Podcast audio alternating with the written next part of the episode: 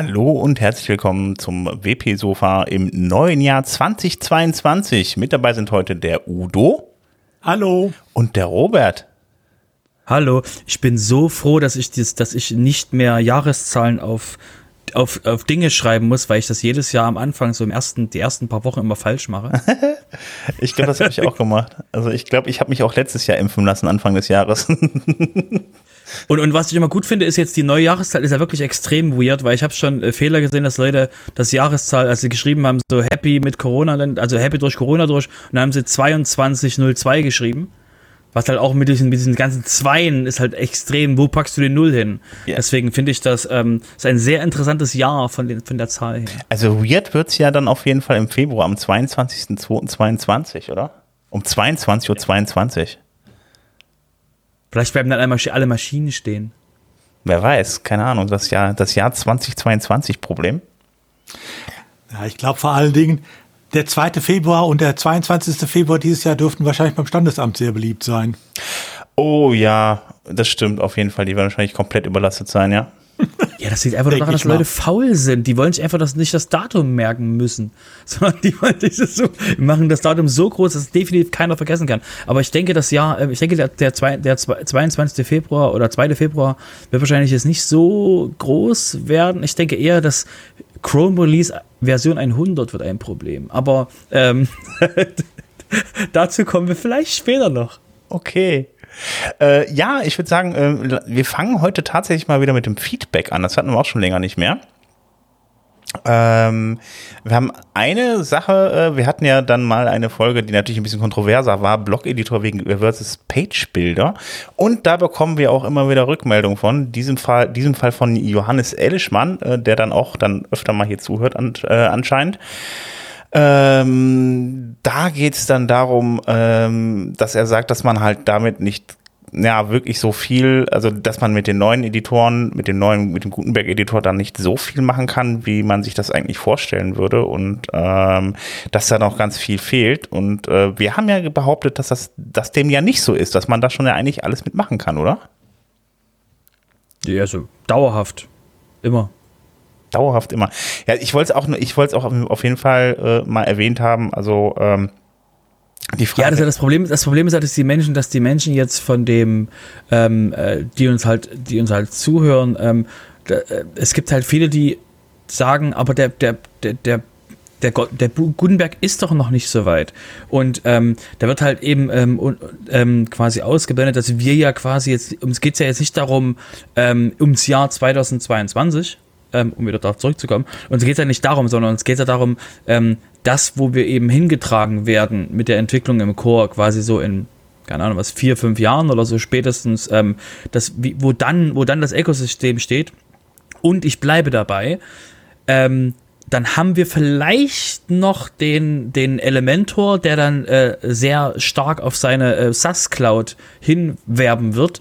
Aber ähm, sowas wie Divi gibt's dann halt nicht mehr. Also, weil, ne, also da wird's halt dann, also macht halt keinen Sinn mehr in fünf Jahren, wenn der, wenn, wenn das mit dem linearen Wachstum, was wir gerade haben, mit allem, was da blockbasiert und irgendwas passiert, dass da noch irgendjemand Geld in den, in diese Entwicklung, also Hunderttausende von Dollar jährlich in so eine Entwicklung von so einem, von so einer, von so einer Alternative steckt, äh, die halt einfach eine extrem kleiner werdende Zielgruppe hat. Deswegen äh, ist es halt nachvollziehbar, dass, dass wir immer wieder äh, drauf Feedback bekommen.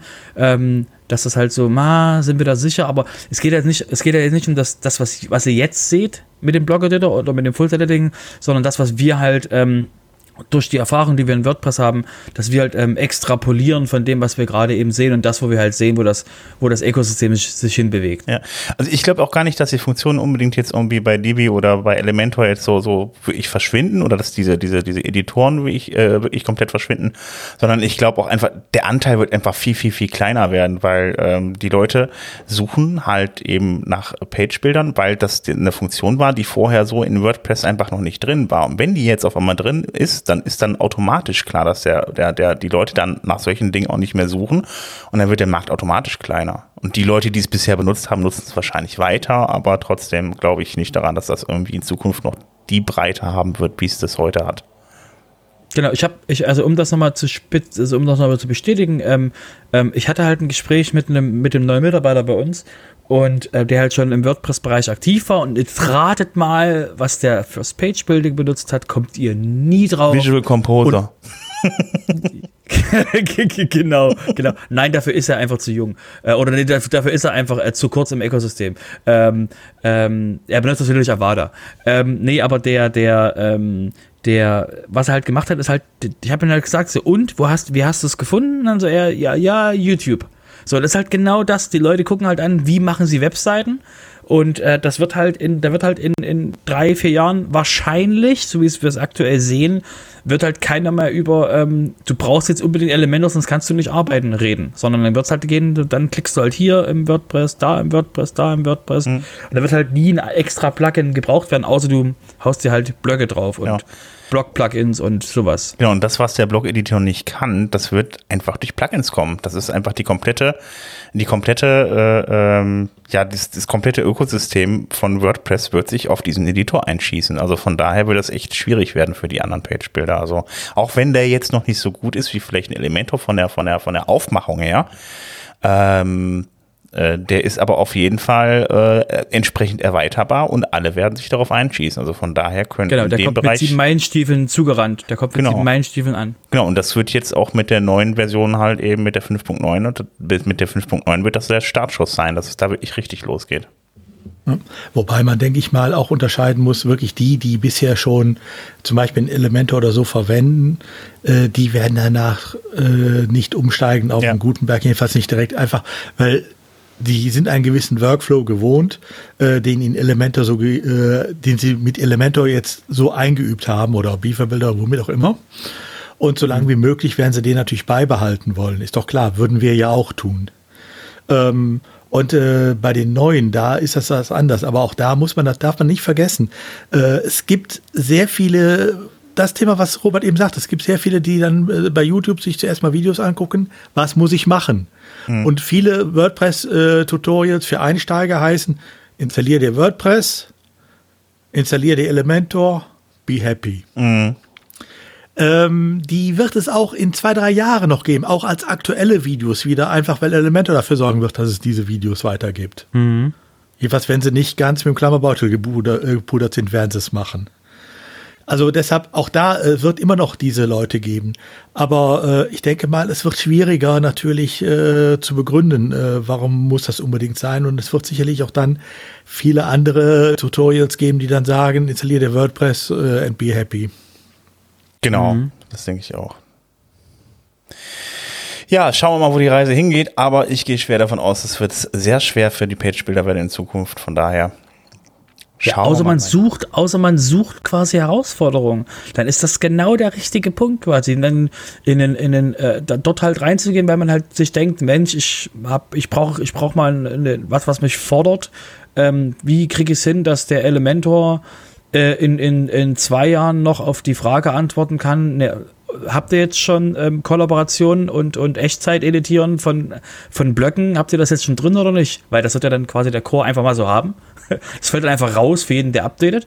Und äh, Elementor muss es halt extra reinprogrammieren. Was halt, wie gesagt, jetzt nicht so das Kritische ist, aber es muss ja trotzdem gemacht werden und das machen sie halt nur, weil sie halt gezwungen werden von WordPress, da halt Feature Parity wahrscheinlich zu erreichen. Aber wie gesagt, wird auf jeden Fall, wird auf jeden Fall spannend werden und ähm, wir, wir wissen halt schon, dass wir auf dem Gewinnerpferd sitzen, weil wir halt mit dem Core arbeiten. So, von daher ist das für jeden anderen halt, ähm, ist es halt, wird das halt interessant. Ob dann vielleicht irgendwann Elementor Press kommt, wer weiß.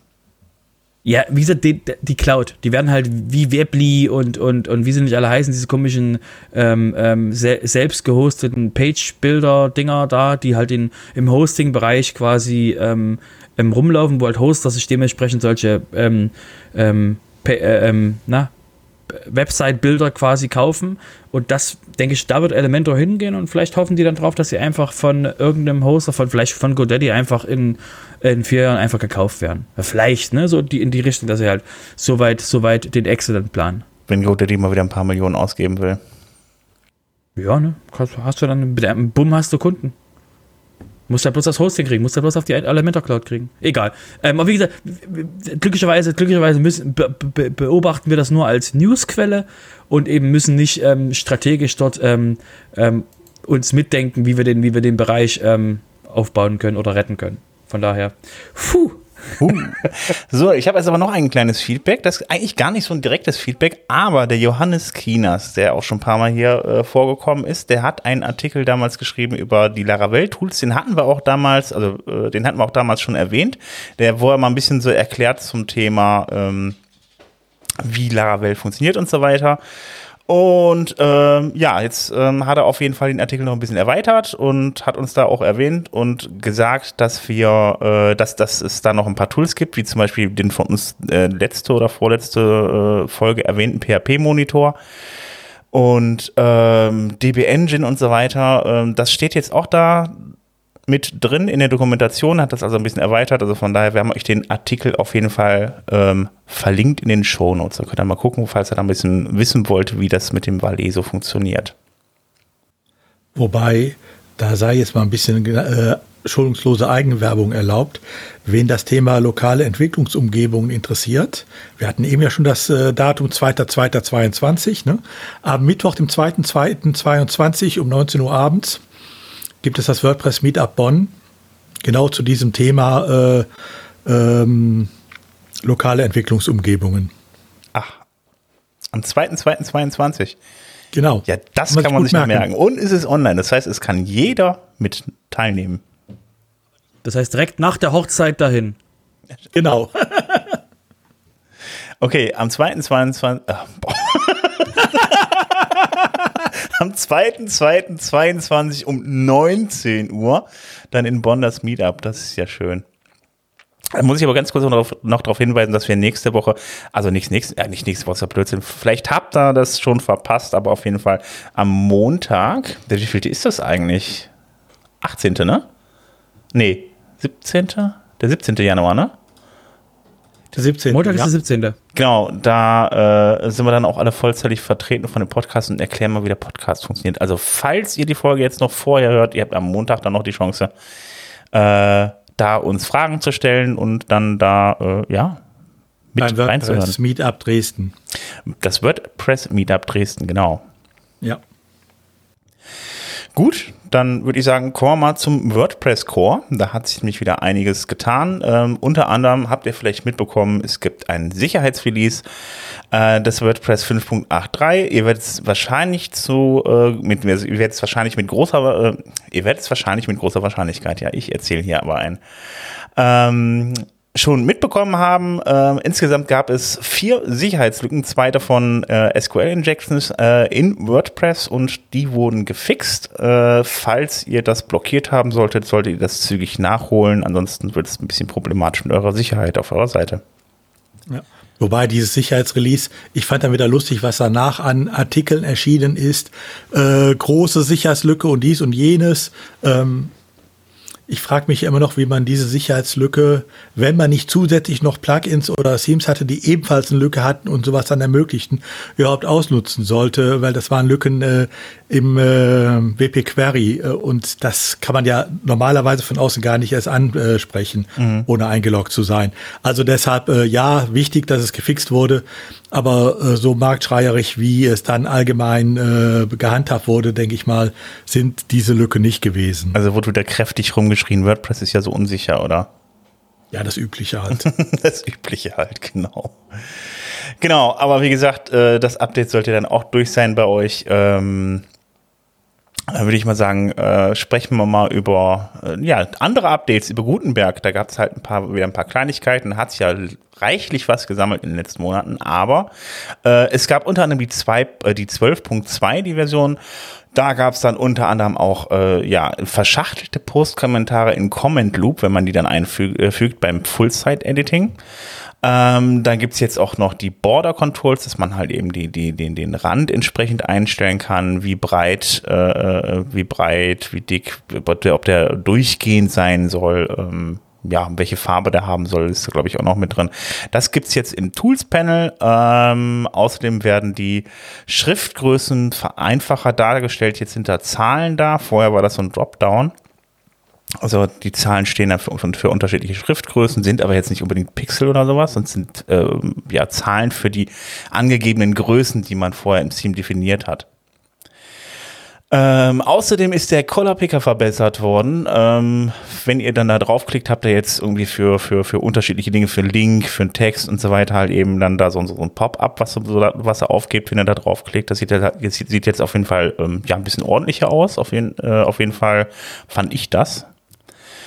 Ähm, und äh, wie immer gab es dann wieder ja kleinere Verbesserungen und Bugfixes, die wir jetzt, also da wollen wir jetzt nicht drauf eingehen, das sind also ganz, ganz kleine Dinge. Dann gab es noch WordPress Gutenberg, äh, ja, WordPress Gutenberg, ja, Gutenberg 12.3. Ähm, da gab es dann auch gleich einen ganz neuen Blog für den Autor. Äh, außerdem gibt es, äh, ja, die, ist die Kommentarnavigation noch neu dazugekommen, dass man innerhalb der Kommentare navigieren kann. Ähm, der Abstandsblock, der kann jetzt auch die Einheit, da kann man jetzt auch die, die Einheiten EM, REM, VH und VW benutzen. Ähm, außerdem gibt's den ähm, Gruppenblock Gap Support jetzt auch für äh, darunter liegende äh, Elemente und äh, ja, ein Zeitlogo-Block. Ja, also wenn man dann irgendwie mal das Logo einbindet in einen Artikel und irgendwann mal denkt, ich muss das Logo meiner Seite ändern, dann ändert er das automatisch in den Block natürlich auch mit. Ähm, ja, ich weiß jetzt gar nicht, wie häufig man sowas braucht, aber das gibt's jetzt auch. Ähm, ja, und außerdem gibt's jetzt halt eben Rechte für die, für die, für die Menüs. Da können dann halt unter anderem halt nur Admins dann die Menüs entsprechend abändern und äh, ja, nicht äh, unbedingt jeder andere. Also gibt es eine rechte Verwaltung an der Stelle jetzt. Wie ist das eigentlich? Äh, Gutenberg 12.3, die Features kommen aber nicht mehr in, in WordPress 5.9 rein, oder? Ich meine schon. Doch, Sind ja. die auch noch drin dann? Ich, ich meine ich mein schon, ich muss jetzt nochmal nachgucken, wir haben noch einen Artikel verlinkt dazu. Es gibt ja dann äh, für WordPress 5.9 auf jeden Fall auch noch so äh, äh, einen Leitfaden. Haben wir auch verlinkt. Und äh, da steht da stehen dann alle Änderungen mit drin. Muss ich mal kurz eben reingucken. Eine Sekunde. Ähm. Denn das wären dann ja auch nochmal Änderungen gegenüber dem jetzigen Release-Candidate, äh, den es schon gibt. Das heißt, ja. wer den benutzt, um zum Beispiel zu sehen, wie man mit äh, 5.9 demnächst, äh, wie er sein neues Theme gestalten kann, ja. der wäre ja dann im Endeffekt noch nicht so ganz auf der sicheren Seite. Das könnte sein, aber ich, ich weiß es jetzt nicht genau. Ob die Version ich, noch Ich muss noch mal gucken. Also ich weiß, ich habe ich hab ganz, dun ganz dunkel im Kopf, dass es da eine Seite gab, welches, welcher, äh, welches Gutenberg-Version ist in welchem WordPress-Release drin. Ich denke, das wäre wahrscheinlich mal keine doofe Idee, die mal im, im, im in Shownotes zu verlinken. Einfach, dass ihr euch selber dann den, den, die, die Augen machen könnt, eben, was ist genau wie wo drin. Ich würde jetzt, ne, Standpunkt jetzt, ohne recherchiert zu haben, äh, ohne den genauen Punkt recherchiert zu haben, würde ich sagen, nein, weil RC ja. ist RC. Ja, warte ähm, mal ich ganz bezweifle, dass sie jetzt nochmal großartig Stimmt. was anfassen. Ich habe hier, ne, ich habe hier tatsächlich noch eine Liste stehen. Äh, hier steht, zack, zack, zack, äh, Code Codefreeze, ähm, das war, Codefreeze war Gutenberg 11.9. Das heißt also, das von Gutenberg 10.8 bis 11.9 alles drin. Hm. Das heißt also, das, was wir heute an äh, Neuigkeiten in Gutenberg hatten, hm. 12.2, 12.3 ist auf jeden Fall nie, noch nicht drin. Genau, genau. Das ist 11.9 ist dann Ende gewesen, ja. Das es muss ja auch irgendwas total Cooles sein für Version 6.0 von WordPress. Okay. Ja, natürlich. Von daher ist es ja auch schlechtes Timing, äh, das Fullzeit-Editing mit 5.9 jetzt loszulegen. Ja, also die Frage ist ja, ob wir danach einfach 5.10 machen. Also, das fällt uns ja keiner auf. Einfach sagen 5.10, 5.11, 5.13. Mhm. Also das haben sie ja mit 4.9 äh, schon nicht gemacht, äh, 4.9 und 4.10, sondern da hat man ja 4.9 Punkt sowieso genommen, bis das endlich soweit war. Äh, mhm. Das wird man, glaube ich, jetzt erst recht nicht machen. Ich, mich wundert das jetzt auch so ein bisschen, dass jetzt ja mit das Full-Side-Editing nicht einfach in die 6.0 mit reinkommt, weil das war ja damals ja. auch, dass die, die, die, die ganze Klamotte auf jeden Fall in die 5.0 reingepackt werden äh, musste, da, weil man dann ja auch diesen Marketing-Effekt davon haben wollte, nach dem Motto, oh, WordPress 5.0 ist draußen. Klingt halt viel würde, neuer als eine 4.10. Ich würde persönlich sagen, äh, wenn wir nochmal zurückdenken an die State of the Word von Matt, ähm, wo er gesagt hat, dass wir erstmal die Phase 2 rundum sauber und nochmal ein bisschen so alle Unebenheiten, die jetzt mit dem Full-Set Editing kommen, dass die, dass die noch beseitigt werden. Mhm. Ich gehe davon aus, dass wenn das äh, schön, äh, also quasi alles schön sauber ist, dass wir quasi Version 5 dann sehen, als der Bereich, der, der den Block Editor eingeführt hat. Und dann eben 6.0 der Bereich, der eben wirklich dann ähm, mit dem Full-Set-Editing den, den, den Menschen, die Leute eben enabled, ähm, wirklich die Seite komplett zu bearbeiten. Und ich denke, deswegen ähm, ist, hätte ich keine Bilder mit, damit dass die nächsten Releases auch noch 5.10, 5.11, 5.12 wären, um eben das sauber zu ziehen. Und dann, wenn, wenn wirklich, wenn es wirklich offensichtlich ist, dass alles sauber ist, ähm, dass wir dann eine 6.0 machen, um halt auch den Menschen da draußen zu sagen, boah, hier, guck mal das neue 6.0. Ähm, aber wie gesagt, die Versionsnummer ist sowieso, ist sowieso kein, kein großer Punkt bei WordPress, der, der so wichtig ist. Also eigentlich. Ähm, weil, was ist denn das, was war denn das coolste Release in Version 4.0, ne? Das, weiß das halt, also sagst du jetzt. Also 5.0 war damals schon sehr wichtig, dass das alles mit der 5.0 Ja, nein, ich meine jetzt die 4.0. Nimm mal die 4.0. Ne? Also ich, ja. war, ich bin noch so alt, ich kenne die, ich kenn die 3.0. 3.0 war Multisite in Core. Ja, natürlich kommt dieser Spruch von mir, ähm, dass das quasi das große Thema war und wir hatten Menü, Menüs dann quasi mit Version 3.0. Das war ein Mega-Feature. Version 4 will mir einfach auf Krampf nicht einfallen, was da für ein super tolles tolles, mega super tolles Feature drin war. Ähm, und und deswegen äh, denke ich halt auch, dass die Versionsnummern, wie wir auch gesagt haben, wir wollen ja das ein, wir wollen ja eigentlich rollende Releases haben. Und das ist ja eigentlich das Ziel, wo WordPress hin will. Das heißt, dieser Fokus ähm, ne, wir kommen zu Chrome nachher noch mit, dem, mit den Versionsnummern. Dieser Fokus auf Versionsnummern geht sowieso nach. Also er hat jetzt nicht so das Big Ding. Und du weißt ja, die Leute wollen ja eher über die Jazzmusiker reden, die, die einen Release benamen. Dass die über den Namen reden.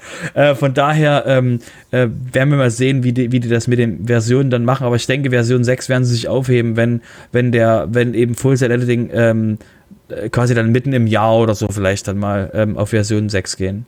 Oder halt wirklich mit, mit äh, Ende, des, äh, Ende, Ende diesen Jahres, also äh, September oder Oktober, zum State of the World, dass dann Matt irgendwie Luftballons auf der Bühne hat und puff und bam und wir haben 6-0. ja, auf jeden Fall äh, war das, äh, ich glaube, vor der 5.0er Version noch nie wirklich ein richtiges Thema bei WordPress anscheinend. Also wenn ich mir jetzt mir die Version 4.0 angucke, äh, ist da wirklich nichts Großartiges drin. So, Siehste? Also Manage, so. äh, ja, egal. Äh, kann man sich ja dann mal googeln, WordPress 4.0. Hieß übrigens Benny. So. Ja, aber da ist halt nichts, also da. ähm, ja, also wer denn dann mal WordPress 5.9 ausprobieren möchte, ähm, der, Re der Release Candidate 2 ist jetzt momentan draußen und ähm, ja, den könnt ihr mal äh, runterladen, installieren, dann euer Feedback geben. Ähm, ist nicht mehr lang hin. Am 26.01. soll die endgültige Version rauskommen. Die Release Candidates sind, sind jetzt äh, genau dafür da, nämlich die, sich die runterzuladen, mal auszutesten. Bitte nicht auf die Live-Seite draufpacken, da sind natürlich dann noch Bugs drin.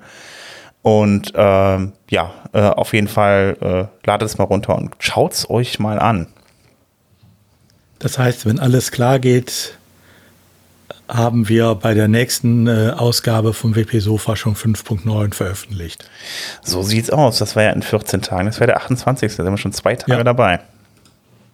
Genau. Und deshalb würde ich sagen, komm mal noch mal ganz kurz irgendwie resümieren. Was ist denn neu in WordPress 5.9?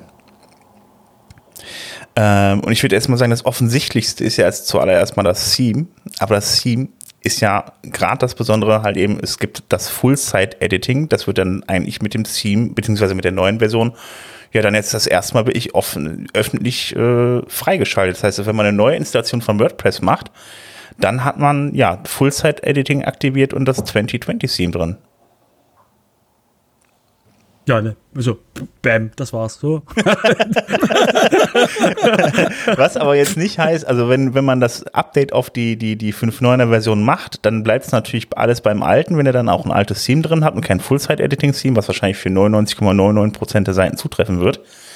Ähm, da ändert noch komplett neu. Ich glaube, also ich finde zumindest, ich habe ja jetzt auch schon einiges, ich habe ja schon einige Tage damit gearbeitet, das ist für mich noch so ein bisschen so der Punkt, wo es noch so ein bisschen buggy ist. Also ich habe da beispielsweise die Erfahrung gemacht, dass wenn ich dann da äh, Sachen aus dem alten Menü nehme und die dann da einfüge, wenn ich den zweites Mal nehme und einfüge, dann habe ich dann auf einmal das Menü dreimal drin. Also das ist also in ja, der du Liste. Machst ja, du machst Fall. ja auch einfach crazy shit. Also was du für, was du für, was du für ähm, Edge Cases hast, das ist ja wirklich. Ähm, genau, ich binde ein Menü in eine Seite ein. Das ist echt ein Edge Case. Also wer hat schon heutzutage ja, also, ein also Menü? Also um, genau, um, um das, um das nochmal, ähm, ähm, um da nochmal ähm, euch abzuholen. Äh, wir hatten ja schon mehrfach, unglaublich, mehrfach, mehrfach in der Sendung darüber geredet, wie es halt ist mit diesen Menüs, weil die Menüs waren ja schon sehr oft eben Punkt, wo es hieß, ähm, ähm, ja, die sind noch nicht so weit, ah, fliegen jetzt aus dem Release raus, wo halt wirklich, weil das, weil die Menüs halt echt komplex sind, was die, was halt dem User an die Hand gegeben wird, wenn ihr euch erinnert, im, im, im Backend eben ähm, Design ähm, und dort dementsprechend ähm, Menüs, das ist ja wirklich ein sehr komplexer Drag and Drop und alles mögliche, was da eben geht. Und das mit, das mit Blöcken umzusetzen oder das eben im Blockbereich zu machen, ist eben wirklich noch nicht Rocket Science, aber es kommt in die Nähe.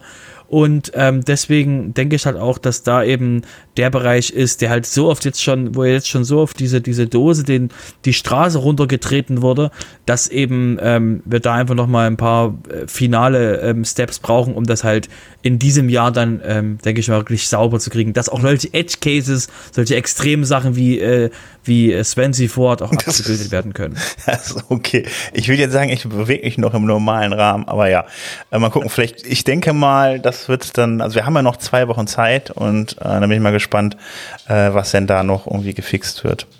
Wobei man sieht ja auch in den neuen Gutenberg-Versionen ist ja gerade an äh, dem Menü an dem neuen äh, Menüblock sehr viel noch geändert worden und immer wieder gearbeitet worden. Mhm. Das zeigt ja, dass mhm. das in 5.9 äh, noch nicht der Weisheit letzter Schluss ist, sondern dass das zuerst mal eine erste Version nur ist. Ja, ja, klar. Äh, das ist ja sowieso, wie gesagt, weil der ganze, also man, also das Menü kann man ja, wie gesagt, jetzt, jetzt nur im Fullzeit-Editor ähm, ähm, editieren. Es ist aber so, dass diese ganzen Sachen werden ja auch auf Post-Types umgestellt, das ganze Menü.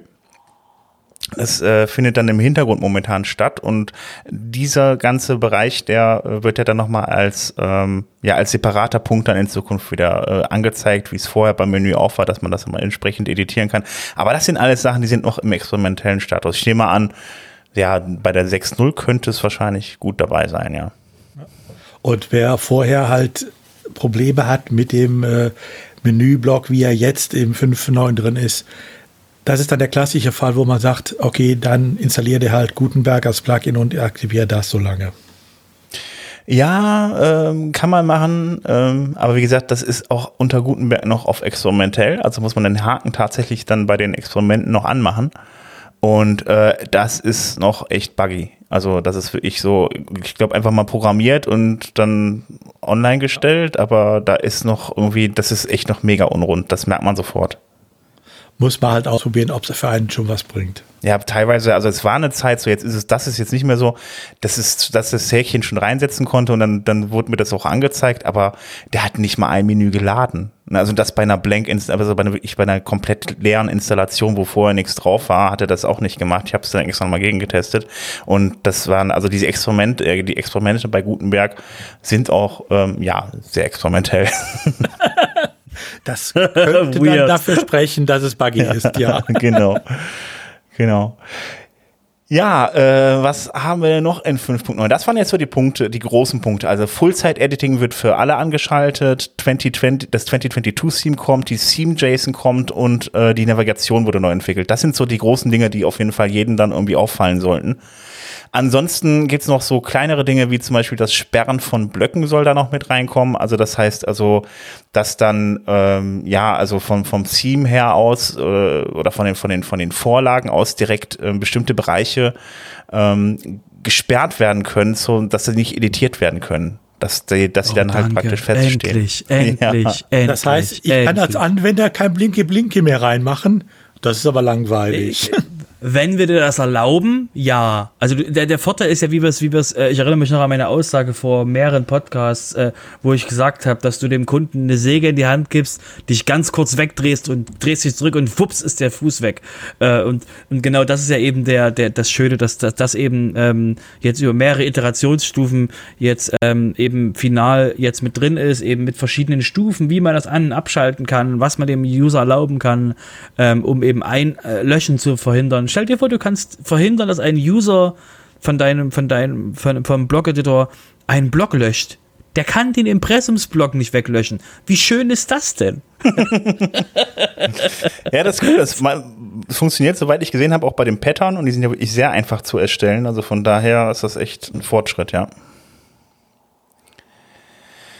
Ähm, ach so, was auch noch neu ist, das habe ich tatsächlich heute auch erst entdeckt, äh, beziehungsweise ich habe das vorher schon gesehen, ähm, aber äh, äh, das ist heute äh, erst offiziell gewesen.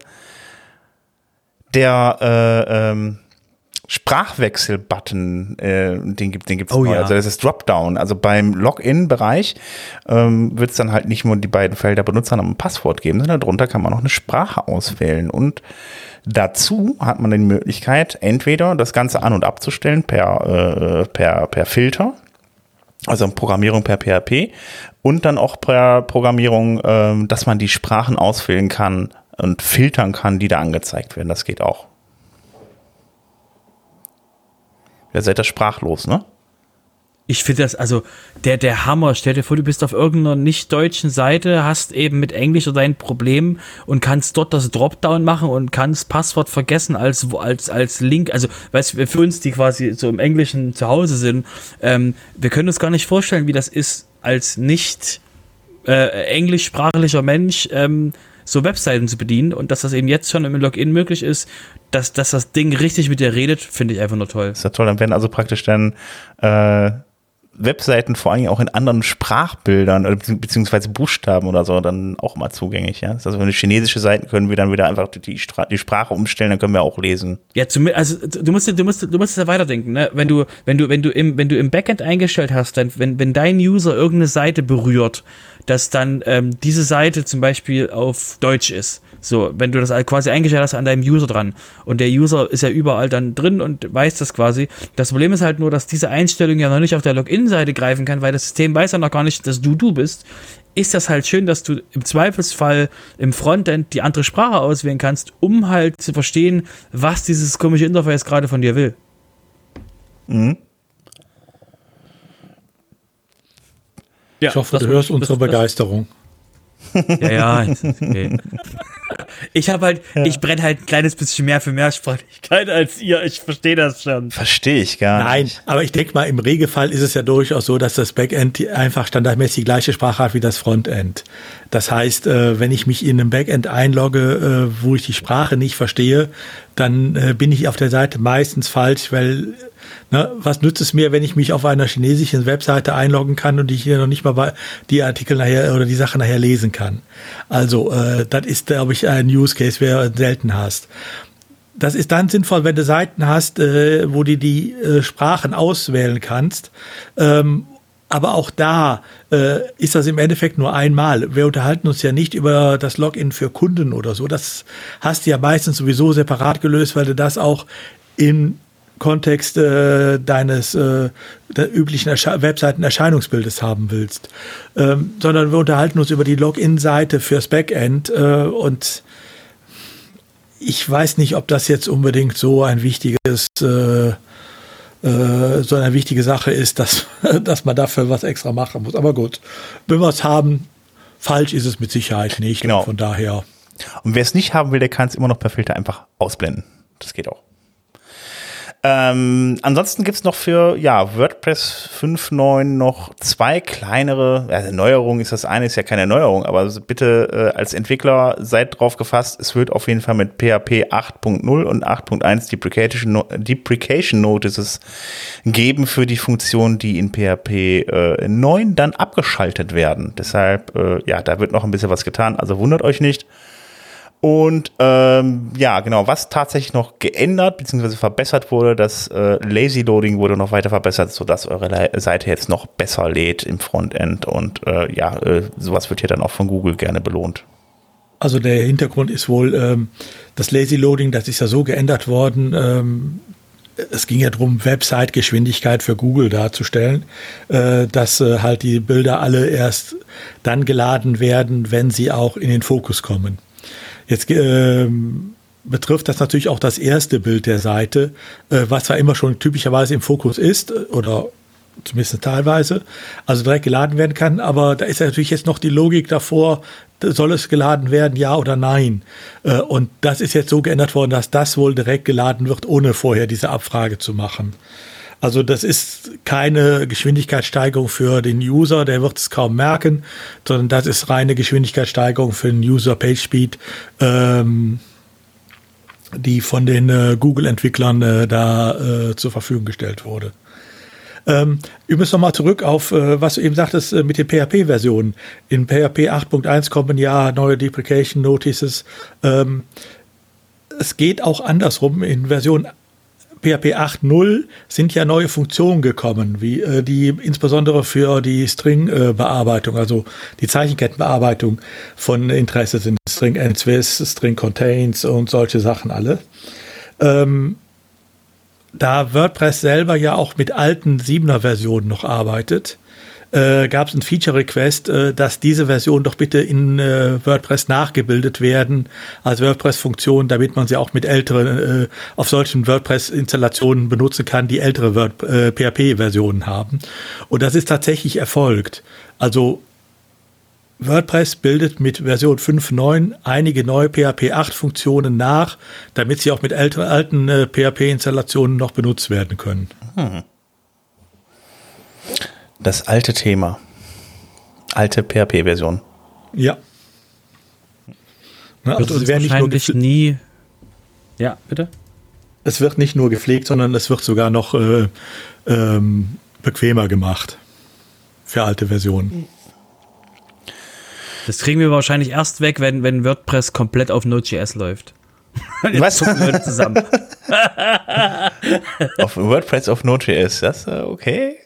Gut. Wenn alles JavaScript ist, wenn alles, alles JavaScript ist, aber wie gesagt, das wird, ähm, ähm, das, ähm, da hat niemand einen Plan für. Also ganz ruhig, ganz ruhig, alle, alle durchatmen, durchatmen. Ich habe gehört, das kommt in, in, in Version WordPress 21.0. Nee, nee, also wir sind ja jetzt bei 5.9, mit 6.0 ist dann das Fullset-Editing fertig. Ich würde sagen, so mit 8 oder 9 kommt dann das Headless WP und da sind wir ja bei deinem reinen äh, JS. Also ich glaube nicht, dass das von, von PHP weggeht.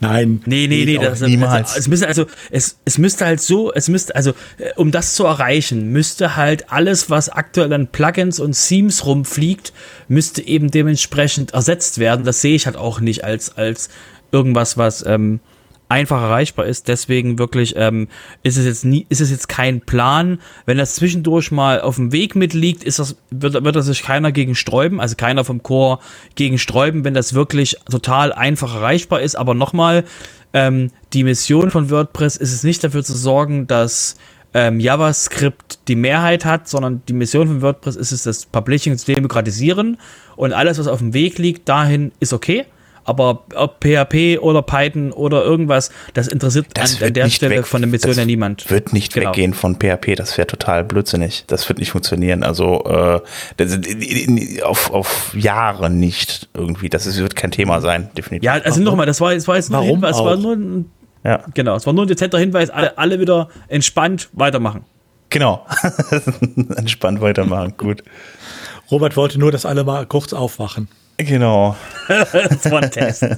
genau. Wir haben euch auf jeden Fall zu WordPress 5.9 den äh, WordPress Field Guide mit verlinkt, wo dann nochmal alles drin ja zusammengefasst ist. Da sind also unter anderem halt die ganzen Artikel äh, zu den ganzen Änderungen halt eben ähm, ja verlinkt, zu den ganzen Änderungen von äh, ähm, von von äh, Gutenberg und die jetzt damit ein, die jetzt damit reinkommen, als auch alle anderen Änderungen, die wurden auf jeden Fall im Field Guide ähm, ja, mit aufgezählt und verlinkt. Also da habt ihr auf jeden Fall jede Menge zu lesen, wenn ihr das genau wissen wollt.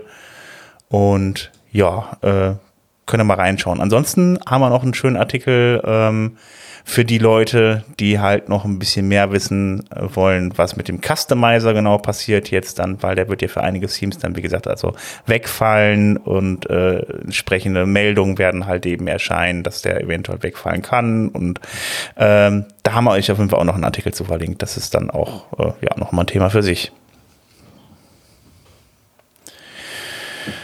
Ja, das wäre es dann jetzt erstmal zum WordPress Core. Da können wir uns alle überraschen lassen. In zwei Wochen beziehungsweise in zwölf Tagen ist es von uns, von unserer Aufnahme aus jetzt äh, noch, äh, ja, ist es noch hin auf jeden Fall. Und äh, ich bin auf jeden Fall gespannt, äh, wie das Ganze dann so wird. Ob das auch gut funktioniert, weil es sind ja doch, also sind ja wirklich einige Änderungen. Dann würde ich sagen, kommen wir zu den Plugins, den Themes und den Blöcken. Ähm, ich habe da noch einen kleinen Plugin-Tipp bekommen und das äh, war auch vom Hans-Gerd Gerz, nee, vom Bego war das, genau, ähm, vom, der in der letzten Folge mit drin war. Also einfach mal reinhören. Die letzte Folge war ja die Weihnachtsfolge. Da hat äh, der Bego und der Hans-Gerd Gerz halt nochmal ein bisschen erzählt, wie es so ähm, im Forum abgeht und wie die Arbeit da so ist. Und naja, auf jeden Fall, Bego hat uns noch einen Tipp gegeben, das äh, No-Nonsense-Plugin, das hilft einem dabei, das WordPress am Anfang einfach mal ein bisschen aufzuräumen, weil die Erstinstallation, die hat ja dann auch so Sachen wie so ein Hallo-Welt-Post, entsprechende Kommentare und so weiter. Und das wird dann damit alles ja aus WordPress rausgelöscht, dass ihr so dann ja den ganzen Quark da nicht mehr drin habt. Ja, dann haben wir noch zwei Theme-Picks mitgebracht. Und zwar geht es mal wieder um äh, blockbasierte Themes. Ähm, einfach, wir haben sie ja die letzte Mal auch schon gehabt, einfach weil das ja doch relativ neue Entwicklungen sind und wer mal sehen will, was man damit machen kann, ähm, zwei Empfehlungen. Das eine ist von Automatic, äh, Livro heißt das, haben wir äh, in den Shownotes äh, verlinkt ähm, ein, ja, ich hätte jetzt mal gesagt, ein schwarzes Theme. Ähm, insbesondere für sehr textlastige Seiten, also äh, die in, äh, für inhaltsgetriebene Seiten durchaus äh, mal äh, anschauenswert. Äh, wirklich schön äh, gemacht. Und das andere ähm, ist von Anarial Design, die ja auch schon ähm, zwei Block-Themes hatten, die wir hier auch schon vorgestellt haben. Da gibt es auch ein neues Block-basiertes Theme, Brixie nennt sich das. Wie die nur auf den Namen Brixie kommen, das kann ich mir gar nicht vorstellen. Ähm, das auch halt wirklich komplett blockbasiert ist und äh, zeigt, was man damit alles machen kann. Ähm, eine sehr gute Empfehlung für jemanden, äh, die Webseite, äh, der Webseiten entwickeln will, die sehr ähm, bildlastig und so auch sind. Äh, da kann man das sehr gut für verwenden. Also wenn ihr was in dem Bereich machen wollt und euch mal die neuen Themes auch dabei angucken wollt, das wären zwei gute Empfehlungen. Das eine eher textbasiert, das andere eher grafisch basiert.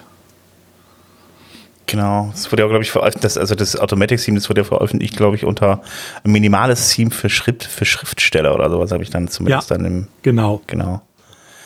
Ähm, ich habe auch noch ein Plugin mit dabei. Das ähm, fand ich sehr hilfreich, weil es ja dann häufig dann das äh, der Fall ist, wenn ihr ähm, eure äh, Seite mal bei Google ähm, ja reinpackt äh, in den in, nach einem Page äh, nach einem Page Speed nach dem Page Speed schaut, dann äh, äh, sagt er euch ja dann ähm, häufig, dass da ungenutztes CSS drin liegt. Und das liegt dann gerade bei WordPress-Seiten dann häufig daran, dass dann einfach Plugins angeschaltet werden, die dann auch einfach überall alles anschalten. Das heißt also, das CSS wird auf jeder Seite geladen, obwohl ihr das beispielsweise einfach auch nur für den Kontakt, für das Kontaktformular braucht. Das braucht ihr dann auch nur auf der Kontaktseite oder vielleicht überall, wo ihr ein Formular eingebaut habt. Aber es wird halt überall geladen.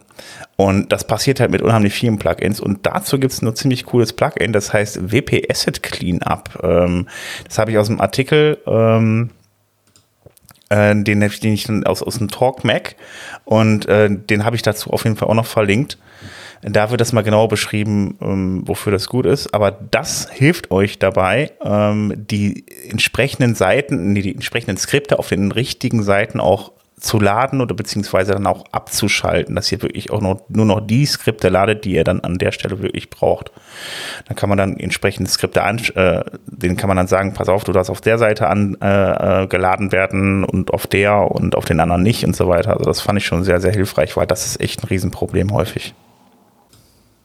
Ja, und dann noch ein weiterer Plugin-Hinweis.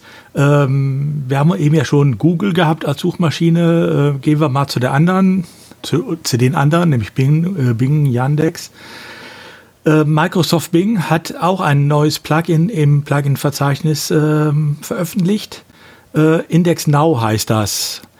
Und zwar soll, geht es darum, äh, dass Bing auch immer äh, schön angepinkt und äh, informiert wird, wenn neue Artikel oder neu, äh, sonst was Neues auf eurer Seite passiert. Ähm, das kann man alles so einstellen, dass das automatisch im Hintergrund äh, läuft. Bei Google braucht man es, glaube ich, inzwischen nicht mehr. Die kommen oft genug auf die Seiten, die haben die Kapazitäten. Bing ist da ein bisschen sparsamer, ja. Und ähm, von daher eine Möglichkeit, die auch immer schön äh, zu informieren, hier kommt mal wieder zu mir, damit ihr äh, wieder auf dem neuesten Stand seid. Äh, und das Ganze kann halt, wie gesagt, auch automatisch dann laufen. Hast du jetzt gerade am Anfang Yandex gesagt? Ja, äh, das funktioniert, äh, Bing hat, also Microsoft Bing hat äh, veröffentlicht, das funktioniert aber genauso auch mit Yandex. Hm. Jetzt kann man sagen, Yandex ist die russische Suchmaschine, für die, die es nicht wissen. Äh, wen interessiert das? Ja, würde ich gar nicht so äh, unbedeutend abtun, weil Yandex ist nicht nur, und deshalb erwähne ich die auch immer hier gerne mit, Yandex ist nicht nur auf dem russischen Markt oder auf dem äh, Markt der ähm, Nachfolgestaaten äh, der Sowjetunion äh, groß. Also Yandex ist auch in Weißrussland, in äh, der Ukraine und in vielen anderen Ländern äh, sehr äh, marktstark, sondern auch zum Beispiel äh, in der Türkei.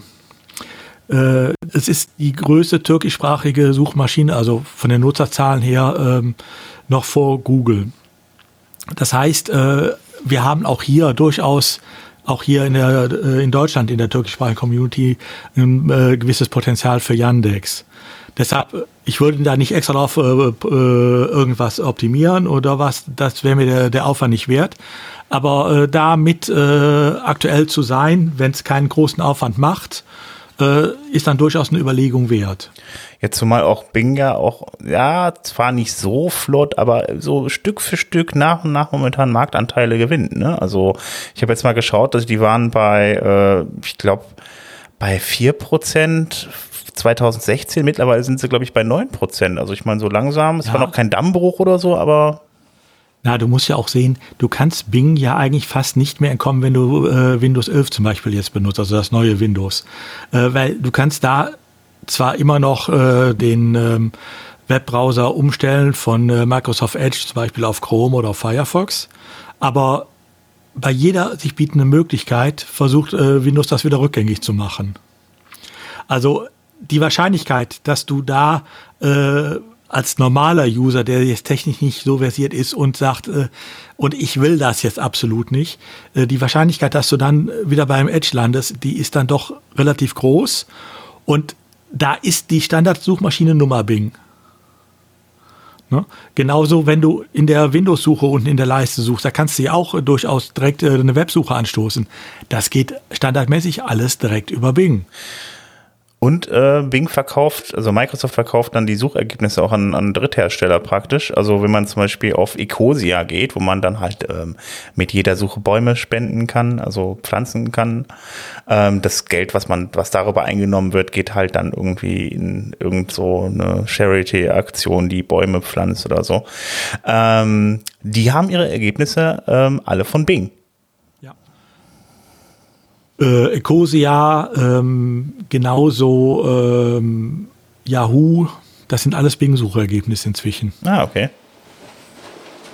Ja, auf jeden Fall ziemlich ordentlich. Ja, ich glaube. Also deshalb, ein kleiner Anteil nur im Moment, aber ein wachsender Anteil und auch 10 Prozent äh, ist ein Potenzial, was ich gerne mit einfahren möchte, natürlich. Insbesondere, wenn es mich nicht viel kostet an Aufwand. Ja, und es, mittlerweile ist auch so, dreht sich auch so ein bisschen die Stimmung so ein bisschen, das heißt ah, gegen Google, aber Google hat wohl anscheinend auch nicht mehr so viel bessere Suchergebnisse als Bing. Ähm Äh, zumindest hört man das dann immer wieder. Und wenn das immer wieder gesagt wird, naja, dann äh, kann man ja auch dann in Windows dann die Bing-Suchmaschine drin lassen. Ne? Also also ich weiß nicht, ich habe es jetzt mal eine Zeit lang mit Bing versucht ähm, und bin dann auch sehr schnell wieder äh, nach zwei, drei Wochen zu äh, Google zurückgekommen. Äh, es liegen noch Welten zwischen den Suchergebnissen, aber das liegt natürlich auch wahrscheinlich zum Teil einfach daran, dass wir Google gewohnt sind. Das ist genauso, wie man ein Elementor-Männchen nicht äh, zum Gutenberg äh, direkt transferieren kann, weil er andere Workflows gewohnt ist. So ist das hier auch. Es ist eine, Art, andere Art und Weise vielleicht auch des Suchens. Aber ähm, es liegen noch Welten dazwischen, das muss man schon sagen. Aber das heißt ja nicht, dass sie schlecht ist. Also ich kann es jetzt gerade gar nicht so genau sagen. Also ich benutze halt immer wieder halt eben irgendwie äh, Ecosia zwischendurch, ähm, weil die Ergebnisse sich da teilweise zumindest für die für die für die wichtigen Ergebnisse doch relativ arg gleichen. Ähm, ja, manchmal, manchmal habe ich aber, das habe ich auch durch die Funktion bei Ecosia, da gibt es dann diese drei Punkte, wo man draufklicken kann, dann kriegt man noch andere Möglichkeiten zu suchen, dann äh, ähm, angezeigt. Unter anderem steht dann auch Google. Dann klicke ich dann darauf, dann macht er mir das Google-Fenster mit derselben Suchnummer auf, äh, wenn ich das dann halt eben in, in, in dem Bing-Ergebnis nicht finde. Das mache ich relativ häufig in letzter Zeit. Und ich fahre gar nicht so schlecht mit Bing, also muss ich ganz ehrlich sagen. Ja. Aber ich bin auch nicht so der Hardcore-Suchmaschinen-Experte. Also was jetzt Suchen angeht. Ja, und ich denke mal, äh, das, was wir suchen, äh, da hat sich bei uns immer eine gewisse äh, Form eingependelt, wie wir suchen. Und das machen wir natürlich immer mit der gleichen Suchmaschine, weil da wissen wir auch, wie wir uns auf die Ergebnisse verlassen können, wo wir vielleicht dann nochmal was nachfassen müssen. Okay, aber auch da, wie gesagt, da schon recht, es ändert sich so langsam etwas. Und das finde ich ja nun durchaus nicht schlecht. Ja, ein bisschen äh, Konkurrenz war, äh, ist schon nicht schlecht, weil Google war ja in den letzten Jahren doch, doch sehr marktbeherrschend. Ja, witzigerweise insbesondere hier bei uns. Ne? Äh, wenn man sich den amerikanischen Markt ansieht, da ist der Marktanteil von Google, äh, der Google-Suchmaschine um einiges geringer als hier. Hm. Aber hier bei uns war es ja fast ein äh, Alleinstellungsmerkmal. Okay. Gut, dann sind wir mit Bing durch. Robert, du hast uns auch noch was mitgebracht. Ja, ähm, und zwar ähm, haben wir ja schon öfter über das, über das äh, super tolle Theme-Verzeichnis von WordPress gesprochen. Und ähm, wie etwas, also wir hatten schon ähm, mal vor Ewigkeiten von, von Helen, von Helen äh, gesprochen, die eben gesagt hat, ja, die, ähm, dass eben Demo-Inhalte fehlen, weil das halt alles noch relativ äh, aussieht, als, als wenn das komplette Theme-Verzeichnis eigentlich für Kubrick gemacht wurde. Ähm, und der, der, was es jemand mal aufgenommen hat, und zwar derjenige, der, der den, der den Gutenberg, der den Gutenberg Hub macht, der hat sich einfach mal jetzt gesagt, Mensch, hier, da gibt es doch dieses super tolle, ominöse, alles bestimmende Frontside-Editing und ähm, das Theme-Verzeichnis kann dem User da nicht abholen, kann den User da nicht überzeugen, wie das denn cool aussieht und hat sich mal hingesetzt und hat mal eine auf Basis vom, vom ähm, Gutenberg, äh, vom, vom Gutenberg Hub eben alle blockbasierenden Themes sich von WordPress.org geholt und hat die mal anders aufbereitet. Eben den, den Leuten zu zeigen, übrigens, ähm, die Seiten sehen dann so aus und übrigens, das ist die Farbpalette, die das mitbringt, die Themes JSON ausgelesen und so weiter und so fort. Macht da interessante, macht da interessante ähm, ähm, Sachen auf im Sinne von, ähm, was ist Typografie und, und noch andere Geschichten und ähm, zeigt da wirklich mal sehr schön eben, was, die, was so ein Theme-Verzeichnis leisten könnte. Aktuell, wie gesagt, äh, habe ich jetzt noch nicht gehört, dass es irgendwie äh, An Ansprüche gibt, das Theme Directory von WordPress zu ändern. Ich denke, es ist unausweichlich, weil eben ähm, dementsprechend die, die, die blockbasierenden Themes ganz andere Sachen hergeben. Und deswegen finde ich den Einwurf vom, äh, vom Gutenberg Hub auf jeden Fall schön, mal so eine visuell zu zeigen, was denn so contentmäßig ähm, mit den Daten im Theme Directory möglich ist. Und ist auf jeden Fall eine schöne Idee. Ähm, hat auch noch Ideen mit ähm, ähm, äh, Vergleiche herzustellen, dass man eben sagen kann, ich möchte jetzt mal das und das Theme vergleichen, ohne es herunterzuladen, ohne damit zu arbeiten. Das heißt, da ist auf jeden Fall ähm, ist sehr schön, mal die Kreativität zu sehen, die eben so ein Theme-Verzeichnis haben könnte. Und ähm, ich denke, das ist auf jeden Fall was, was, ähm, was denke ich mal, näher kommen wird, wenn dann mal in WordPress so und so viel ähm, blockbasierende Themes drin sind und eben dann wirklich ähm, das Theme-Verzeichnis so ein bisschen die alten Themes zur Tür bringt und eben dann blockbasierend das richtig hervorheben kann, wie, wie, poten wie, was, wie cool die Möglichkeiten da sind. Genau, ich denke, das wird jetzt, bis das Theme-Verzeichnis anders ist, die Hauptquelle werden, wie man sich Themes anguckt in WordPress. Weil das wirklich sehr schön gemacht ist. Ja, sollte man sich auf alle Fälle angucken. Genau, ich würde gleich mal rüberschwenken zu diesem ähm, super tollen Security-Thema, außer ihr habt jetzt noch irgendwelche, ähm, dass ihr das total toll findet, wie so Farbpaletten und, und ähm, was das alles möglich ist. Und dann auf jeden Fall nochmal das Wort Duoton erwähnen, weil das hat man schon lange nicht mehr hier im Podcast. nein, ähm, nein, wir wissen doch, wie gerne du die Sicherheitslücken machst, deshalb äh, wollen wir dich da nicht äh, weit davon abhalten. Genau, wir wollen, es auch nur mal ganz kurz im, im Security-Bereich euch mal ganz kurz ähm, da durchführen. Ähm, und zwar hatten wir jetzt äh, ein was gemeldet und zwar hat uns ähm, WordFans, haben wir bei WordFans gefunden, dass eben ähm, das eine einzige Sicherheitslücke ähm, hat 84.000 WordPress-Sites, potenzielle WordPress-Sites ähm, betroffen, weil die drei Plugins die gleiche Lücke hatten. Das ist immer schön. Man merkt ja quasi, Wiederverwendbarkeit von Code ist sehr, sehr wichtig. Warum auch nicht Lücken wiederverwenden? Und auf jeden Fall eben ähm, war, war da der Punkt gewesen, dass eben, ähm, dass eben da ein Nonce-Check oh ja, das gute alte, wenn ich irgendwoher Daten bekomme, ich muss nicht überprüfen, ob die Daten wirklich von mir kommen, warum auch, ach Quatsch. Und aus dem Grund ähm, sind die dementsprechend genau in diese Lücke reingelaufen. Und ähm, die Plugins, um die es geht, das ist einmal das Login, Sign-up, Pop-up, ähm, Site, Sitecard, ähm, WooCommerce und äh, äh, Waitlist WooCommerce und die alle dementsprechend ähm, ähm, haben zusammen eben diese, diese Anzahl von, ähm, von, von potenziellen Seiten, vielleicht auch mehrere. Es ist einmal die gleiche Seite von mehreren Lücken betroffen. Jedenfalls ähm, eine kleine Lücke kann man einfach updaten und ähm, für alle Leute, die Plugins schreiben, diese Nonce-Funktion ist nicht ohne Grund verpflichtend. Nur so als Tipp, um das mal nach außen zu schicken. Dann hätten wir jetzt eigentlich wieder das übliche, äh, welche Plugins haben Lücken. Ähm, ich denke mal, das wollen wir mal anders handhaben, weil alleine für die letzten zwei Wochen, also die ersten beiden Januarwochen, hat WordFans schon sage und schreibe 56 äh, Sicherheitslücken oder 56 von Sicherheitslücken betroffenen Plugins äh, und Themes äh, gemeldet. Äh, wenn wir das hier äh, so weiter äh, handhaben wie bisher, ich glaube, dann müssten wir demnächst über zwei Stunden ähm, äh, diesen Podcast machen und äh, er würde, glaube ich, auch nicht mehr so interessant. Deshalb in dem Bereich zuerst mal natürlich der Hinweis, wenn Updates kommen, aktualisiert eure Themes, aktualisiert eure Plugins, haltet sie aktuell. Auf ein paar wollen wir aber trotzdem äh, eingehen, weil ähm, es gibt auch einige ähm, Sicherheitslücken, äh, die sind nicht gefixt worden. Also einige, die sind bekannt, die Plugins sind auch noch verfügbar und äh, sind noch nicht gefixt. Und es gibt auch einige, da sind Lücken bekannt geworden und das Plugin ist einfach im Plugin-Verzeichnis dann geschlossen worden. Was ja auch insoweit blöd ist, äh, als dass es dann auf den Seiten, die es installiert haben, einfach weiter benutzt wird. Der Seitenbetreiber bekommt ja gar nicht mit, dass das Plugin geschlossen wird. Ähm, und er benutzt es mit dieser Sicherheitslücke, die in den Fällen, die wir jetzt gleich haben, auch öffentlich bekannt ist, äh, einfach weiter. Und äh, wiegt sich vielleicht auch noch in, Hoffnung, in guter Hoffnung, dass er ja alles aktuell und äh, sicher hat.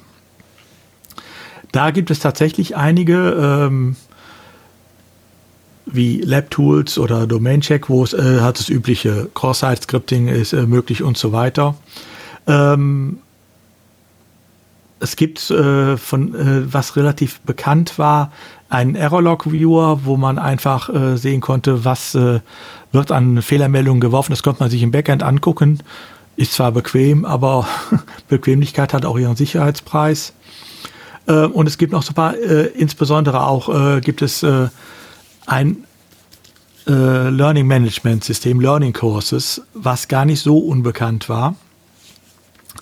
Äh, da gibt es äh, direkt äh, eine Cross-Site-Scripting-Lücke und äh, noch mehrere Sachen im Admin-Bereich, die da problematisch waren. Auch das ist einfach geschlossen worden. Also wer ähm, sowas benutzt, bitte auch da guckt einmal, ob äh, dass ihr da auf der sicheren Seite seid. Ähm, wir haben da übrigens noch einen kleinen Tipp für euch. Wenn ihr nicht immer einzeln, also ihr könnt einzeln nachgucken, wir äh, natürlich, wir haben äh, die entsprechenden äh, Listen von WordFriends für euch verlinkt. Äh, da gibt es äh, nicht nur die Meldungen der äh, einzelnen Lücken, sondern da gibt es auch halt extra, extra aufgeführt die ähm, schon die geschlossenen Plugins und die nicht geschlossenen Lücken. Ähm, aber es gibt äh, auch zum Beispiel noch äh, ein kleines Plugin, äh, das heißt äh, Plugin Report. Das lohnt sich manchmal einfach auf der Seite zu aktivieren und mal laufen zu lassen. Das muss nicht immer mitlaufen, aber einfach ab und zu alle paar Wochen mal, in, äh, äh mal äh, anschalten und mal reingucken. Äh, das kontrolliert nämlich für jedes Plugin, was ihr bei euch installiert habt und auch für äh, äh, ob es aktuell ist, wann das letzte Update war und ob es überhaupt noch im Repository, im WordPress-Verzeichnis verfügbar ist. Mhm. Das heißt, ihr bekommt damit auch mit, wenn ein Plugin komplett rausgeworfen wurde. Warum auch immer. Das kann natürlich einfach sein, weil äh, der äh, Plugin-Autor sagt, ich habe keine Lust mehr, mich drum zu kümmern. Also ohne dass irgendwas jetzt aktuell schon dahinter steckt an Problemen. Äh, das kann ein Verstoß sein gegen irgendwelche äh, Regeln. Äh, das Plugin ist an sich noch okay. Es kann aber auch eine Sicherheitslücke sein, die der äh, Autor keine Lust mehr hatte zu, ähm, äh, zu beheben. Und so oder so, ihr würdet ja auch keine Updates mehr bekommen, wenn es nicht im Plugin-Verzeichnis drin ist. Ähm, wo ihr das einfach mit kontrollieren könnt und wenn da alles im äh, Grün angezeigt wird, könnt ihr euch ja wieder, äh, könnt es ja wieder ausschalten und ansonsten wisst ihr, wo ihr Handlungsbedarf habt. Genau.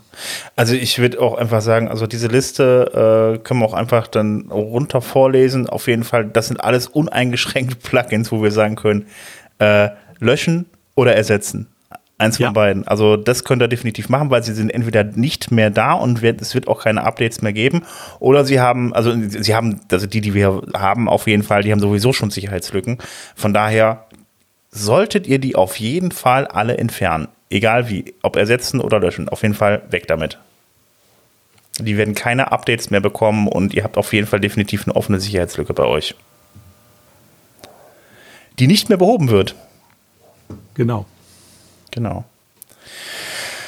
Dazu gehören übrigens auch äh, Plugins, die äh, durchaus nicht unbekannt sind. Ne? Also es gibt solche Mediamatic, das war so eine äh, ähm, Library-Funktion, äh, die so einzelne Verzeichnisse im Media-Bereich äh, mhm. für äh, die Bilder zum Beispiel eingeführt hat. Mhm. Weiß ich, das ist auch öfter schon mal empfohlen worden früher.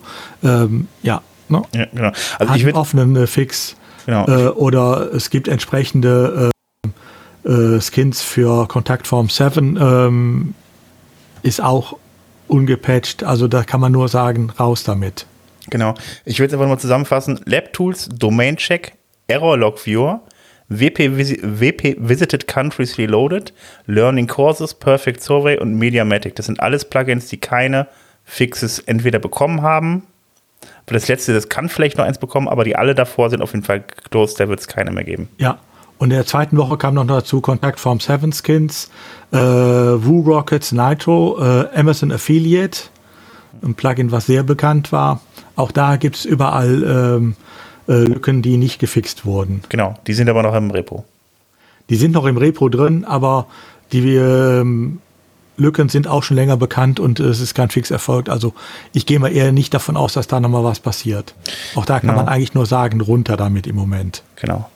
Auch bitte da nicht nur deaktivieren, nach dem Motto, gucken wir mal, was in ein paar Wochen passiert. Werft die Dinger wirklich komplett von eurer Installation runter und guckt von mir aus in ein paar Wochen mal, ob es behoben ist. Vielleicht sollte man das nächste Mal einfach eine Unhot-Shit-Liste machen. Kannst du auf jeden Fall alles rausschmeißen. Ähm, ich gucke gerade mal. Ach so, da gibt es ja noch mehr im Bereich Security das. Ist dann doch wieder was zu tun.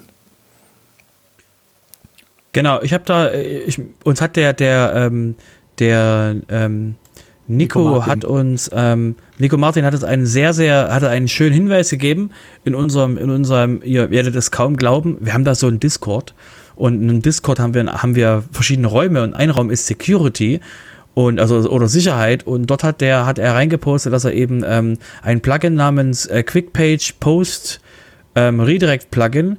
Und das macht ähm, mit der Version 5.2.3 lustige Dinge, dass es zum Beispiel ähm, bei dem, bei dem Server des, des, des Plugin-Autors nachfragt, was er denn so für spannende Sachen hat, die so in den Content rein dürften oder in den Content rein sollen auf der Seite. Ja, ihr habt richtig gehört, in den Content der Seite von dem User seiner Plugins. Und ähm, wenn er das quasi abfragt, dann ähm, hängt er das quasi, ähm, hängt er das an den, an den Content, hängt er das vorne an den Content ran und ähm, ja, äh, hat halt quasi, spielt das dementsprechend so aus. Und ähm, Jetzt fragt ihr euch, oh mein Gott, nein, ich habe das Plugin. Aber äh, der Punkt ist, äh, das ist nicht in der Version im WordPress-Plugin-Verzeichnis, weil jetzt, jetzt wird es nämlich interessant. Das ist nicht die Version, die im Plugin-Verzeichnis ist, sondern das ist Version, äh, die Version im Plugin-Verzeichnis die 522. Und dann ähm, scheint es so zu sein, dass derjenige einen eigenen Auto-Updater hat, um damit die Version auf die 523 zu heben, um dann da diesen, diesen Spaß mitzumachen. Und ähm, äh, an der Stelle würde ich sagen, ähm, könnt ihr euch jetzt vorstellen, wie ich es gerade renten würde über, ähm, hey, da gibt es doch die Plugin-Guidelines, Punkt 3, du darfst das nicht, darfst nicht, darfst nicht den Updater aus, austauschen, du darfst nichts machen, was den User überrascht und so weiter und so fort. An der Stelle, ähm, stellt euch vor, ich habe das einfach jetzt für 10 Minuten lang gemacht und äh, was ich jetzt einfach mache, ist, ähm, ich fasse es, ich gucke mir das nochmal genau an, wie die, wie die äh, User, wie der User dort langgeführt wird und dann ähm, schreibe ich auch nochmal eine E-Mail zu plugins at äh, ähm, wordpress.org und frage nach, hey, es scheint, dass die da so lustige Sachen ähm, machen, äh, im Sinne von, ähm, die updaten ihren, ihr Plugin. Ähm, und wenn die das dürfen und gegen die Guidelines Version 3 verstoßen, dürfen wir das dann auch? Und ähm, mit der Frage will ich mal gucken, was das Plugin-Verzeichnis zu der Frage sagt, ob sie alle unsere Plugins schließen oder ob sie mit sich reden lassen. Hm. Ja, aber der, der äh, äh, Udo hat noch, Udo hat noch eine schöne, hat noch einen schönen, noch einen schönen äh, äh, Punkt gefunden, warum das eigentlich jetzt von diesem User gar nicht so überraschend ist. Udo, bitte. Ja, ich meine, der User hat sich einen schönen Namen gegeben, Annatnet. Äh, man kann es auch, wenn man es ein bisschen anders gliedert, anders lesen, ein Adnet, ein Werbenetzwerk. Ähm, wobei man auch übrigens dazu sagen muss, ihr kriegt nicht mit, was dieses äh, Plug im Hintergrund macht. Der Update, das Update von 5.2.2 auf 5.2.3 geschieht im äh, Hintergrund, ohne dass ihr es mitbekommt. Und diese ähm, zusätzlichen Inhalte, also die üblichen äh, Links, die man so gerne hat, äh, auf irgendwelche ähm, beliebten Portale. Die werden nur eingebaut, wenn als äh, User Agent äh, Google erkannt wird. Also sprich, die werden speziell für den Google-Bot ausgeworfen. Nicht für euch, wenn der selber auf die Seite geht oder äh, wenn ein normaler Besucher kommt. Ne? Das heißt, ihr seht es gar nicht, äh, was da gemacht wird. Das ist reiner Zufall, wenn das mal äh, jemand mitbekommt. Es ist übrigens nicht neu, ne? Also äh, wenn ihr mal äh, dieses Plugin euch im Plugin-Verzeichnis anguckt, äh, ihr könnt ein Jahr zurückgehen mit den Bewertungen. Ne? Aus dem Februar 2021 gibt schon eine Bewertung, die heißt You will become part of an advertising support network. Äh, da ist genau das schon beschrieben und äh, seitdem, die, sämtliche Bewertungen seitdem beschreiben eigentlich dieses Problem, ähm, oder dass es äh, da jemanden bisher interessiert hat. Aber gut. Genau, ich will, ich will nur noch mal, ich will nur noch bedeuten, mich stört nicht, dass, also ja, es ist äh, nicht okay, weil das auch gegen die Guidelines verspricht, Werbung auf den Kundenseite zu machen. Was mich eher viel mehr stört, ist dieser, äh, ist dieser äh, Auto-Updater, wo er eben dann Custom-Code von woanders herholt. Das ist das, woran, woran ich mich aufhänge, weil das eben laut den Plugin-Guidelines nicht erlaubt ist und deswegen auch der GitHub-Updater eben nicht erlaubt ist, den, den zu benutzen äh, weil den es ja auch gibt, dass man eben Plugins updaten kann, die nicht im WordPress-Verzeichnis sind. Ähm, und deswegen, das ist nur das, was für mich eben der, der, der, der spannende Punkt ist, ähm, den ich da dementsprechend ähm, mal ansprechen will. Und ja, ähm, Sandro verstößt auch gegen die Plugin-Guidelines und ähm, ja, mal gucken, was die so, was die so sagen vom Plugin-Verzeichnis zu dem Thema. Ich halte euch auf dem Laufenden. Aber lange Rede, kurzer Sinn, sollte einer von euch dieses Plugin drauf haben, werft es runter. Es gibt genug Alternativen, äh, die vernünftig arbeiten, auch im Plugin-Verzeichnis. Gut, mal ganz ja, kurz. immerhin noch 100.000 über 100.000 Installationen. Wow, das ist ja, sind, das ist ja mal eine schöne Linkfarm. Ja, hat ja, du gelohnt, hast recht. Ne? Lo da, da, lohnt sich das Plugin, genau. Gut, dann würde ich sagen, ähm, mache ich mal mit der Community weiter, oder? Ja, genau. Richtig gut.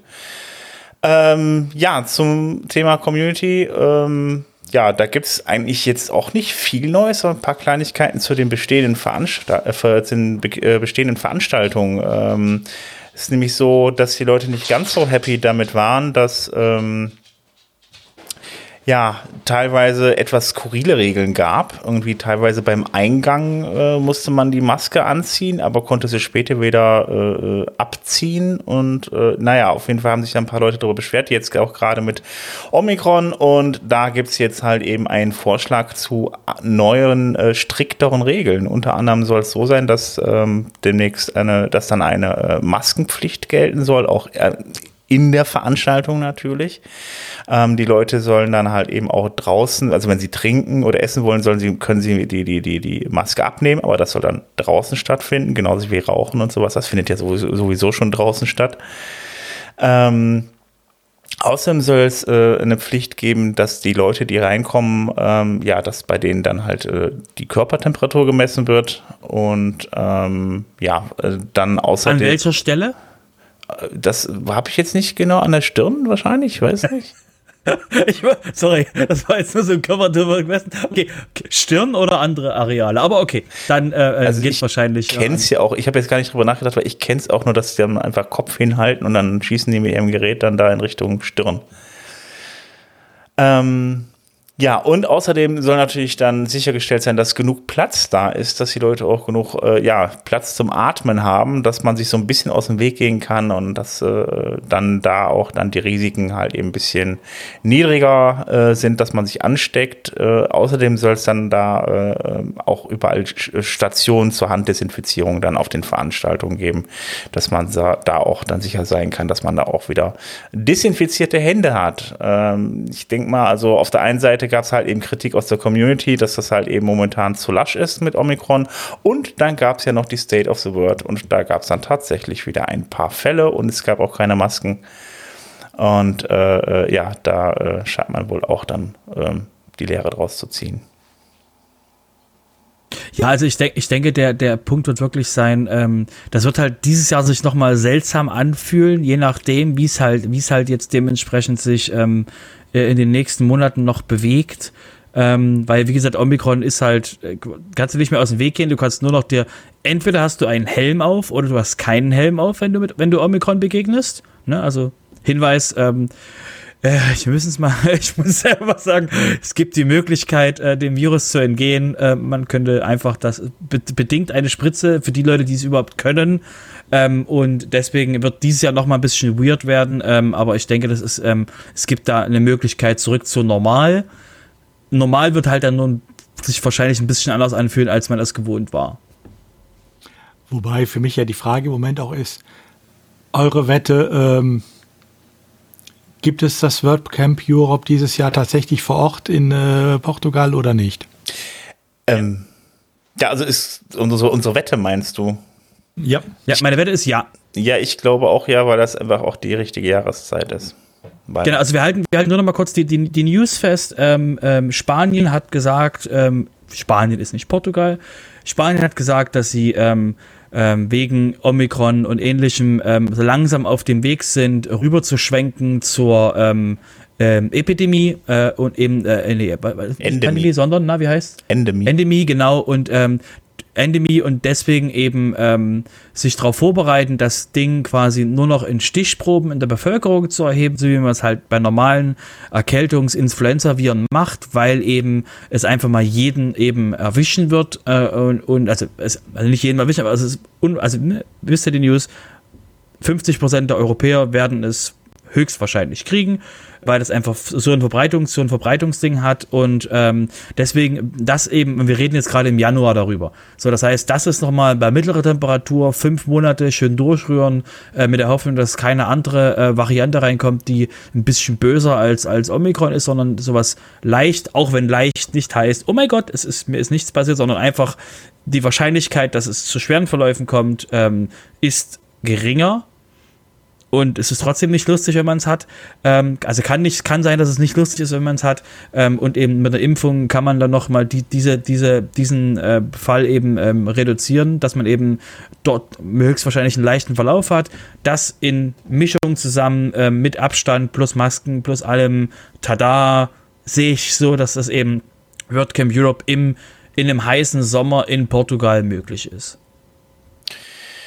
Ja, das ist ja, ja sowieso. Wir werden sehen ja, es war halt, man kann halt drauf hoffen, dass es so ist wie die letzten Jahre, dass es einfach dann saisonal auf jeden Fall deutlich runtergeht mit den Zahlen und äh, mal gucken, wo, wo die Reise so hingeht, wenn nicht noch eine total weirde äh, neue Virusvariante kommt, aber äh, drücken wir mal die Daumen, hoffen mal das Beste. Auf jeden Fall äh, planen, äh, ja, das WordCamp Europa plant weiter vor Ort, also ist nicht so, dass da irgendwas abgebrochen wird, äh, als auch das WordCamp in Birmingham, äh, das ist ja dann, das soll ja jetzt auch im Februar schon stattfinden und die planen weiterhin äh, mit einer Vor-Ort-Veranstaltung. Ja, machen übrigens äh, Camps in den USA auch schon. Gibt es auch in Person. Und äh, nochmal, nochmal, um das, um das nochmal auszusprechen, was wir, was wir jetzt schon indirekt dadurch gesagt haben. Ähm, ja, es wird wie beim State of the World, es wird nach einem WordCamp wird es Leute geben, die danach Corona haben. So, das ist einfach mal, damit müsst ihr, also das ist einfach jetzt so, stellt euch vor, wir haben ein 2000 Menschen Event in Europa. Äh, was denkt ihr, was passieren wird? Ihr erinnert euch, wenn die Leute, die bei euch auf Events waren, ihr erinnert euch, dass ihr nach Events manchmal eine Erkältung hattet? Ratet mal, was das war. So, und genau de der Punkt wird einfach auch beim, beim, beim WordCamp Europe einfach stattfinden. Danach werden Leute positiv testen nach dem Event weil sie vorher auch auf anderen Events eine Erkältung hatten. Ich sage jetzt nicht, oh mein Gott, wie cool, lasst uns das, lasst uns das alle ähm, ähm, als normal empfinden, aber es ist etwa, es ist quasi die, das Risiko, das, was wir, äh, was eben vorher auch schon war, und es gibt eben dagegen Mittel. Man kann eben auf dem Event sich dafür bestmöglich schützen, eben damit in Kontakt zu kommen. Aber es ist eben nicht mehr nicht mehr vermeidbar, weil es kann eben schon sein, dass ihr von dem Weg von eurem Hotel zur Venue an irgendjemand vorbeilauft oder mit irgendjemandem da irgendwo stehen bleibt und zack, hat's euch. So, das heißt also, ähm, von daher, ähm, ich sehe es halt, wie gesagt, die Events geben es her. Ähm, in Amerika gibt es jetzt auch wieder die ersten Events. Wir hatten es bei der State of the World. Ähm, ihr werdet, wenn ihr auf einem Event teilnehmen werdet in den nächsten Jahren und bis dahin nicht wissentlich Corona hattet, werdet ihr auf jeden Fall auf dem Weg dahin irgendwie, es, es ist unwahrscheinlich, dass ihr es nicht kriegen werdet. Sorry für ähm, den Bösen hier spielt, der euch das einfach mal ähm, leider sagen muss. Ja, hoffen wir auf jeden Fall mal das Beste. Schauen wir mal, wie es wird. Ähm, ich komme jetzt mal wieder zum Projekt 26. Da gab es wieder ein paar neue ähm, Artikel unter anderem vom Hans-Gerd Gerhards. Ähm, der hat über äh, ja, WordPress 5.9 geschrieben und ähm, ihm geht es darum, wie man den Customizer trotz blockbasierten Theme wieder anschalten kann. Und äh, ja, wer den auf jeden Fall vermisst und unbedingt wieder haben will, der sollte sich das mal angucken und sein WordPress so einstellen. Ähm, Thorsten Landsiedel hat auch wieder was geschrieben. Ähm, Video-Untertitel standardmäßig aktivieren. Es geht darum, dass man Videos hochlädt äh, in WordPress und dass man den Video wie man den Videotitel dann äh, standardmäßig anmachen kann, weil in manchen Fällen macht das ja auch Sinn. Sollen ja auch Leute dann irgendwie äh, Zugriff darauf haben, die vielleicht dann ja äh, nicht hören können oder ähnliches. Außerdem gibt es noch einen Beitrag von Bernhard Kau und da geht es um die, ähm, ja, um die, die, die Block-Pattern und wie man die für Custom Post Types standardmäßig einsetzen kann, dass sobald man dann einen Custom Post Type öffnet, äh, dann da entsprechend die Blöcke dann schon mal drin sind. Also äh, ganze Block-Pattern, die ihr dann angelegt habt, werden dann da angezeigt. Das fand ich auch eine sehr schöne Sache. Und äh, ja, und Bernhard Kau hat nochmal was geschrieben, was so, äh, ja, ein bisschen so eine Vorschau aufs Jahr 2022 und äh, ja, das auch als Beitrag rausgehauen. Ja, und das war's dann heute mit dem Projekt 26. Ähm, ja, jetzt äh, sind wir weg von der Community, jetzt kommen wir zum Bereich Business.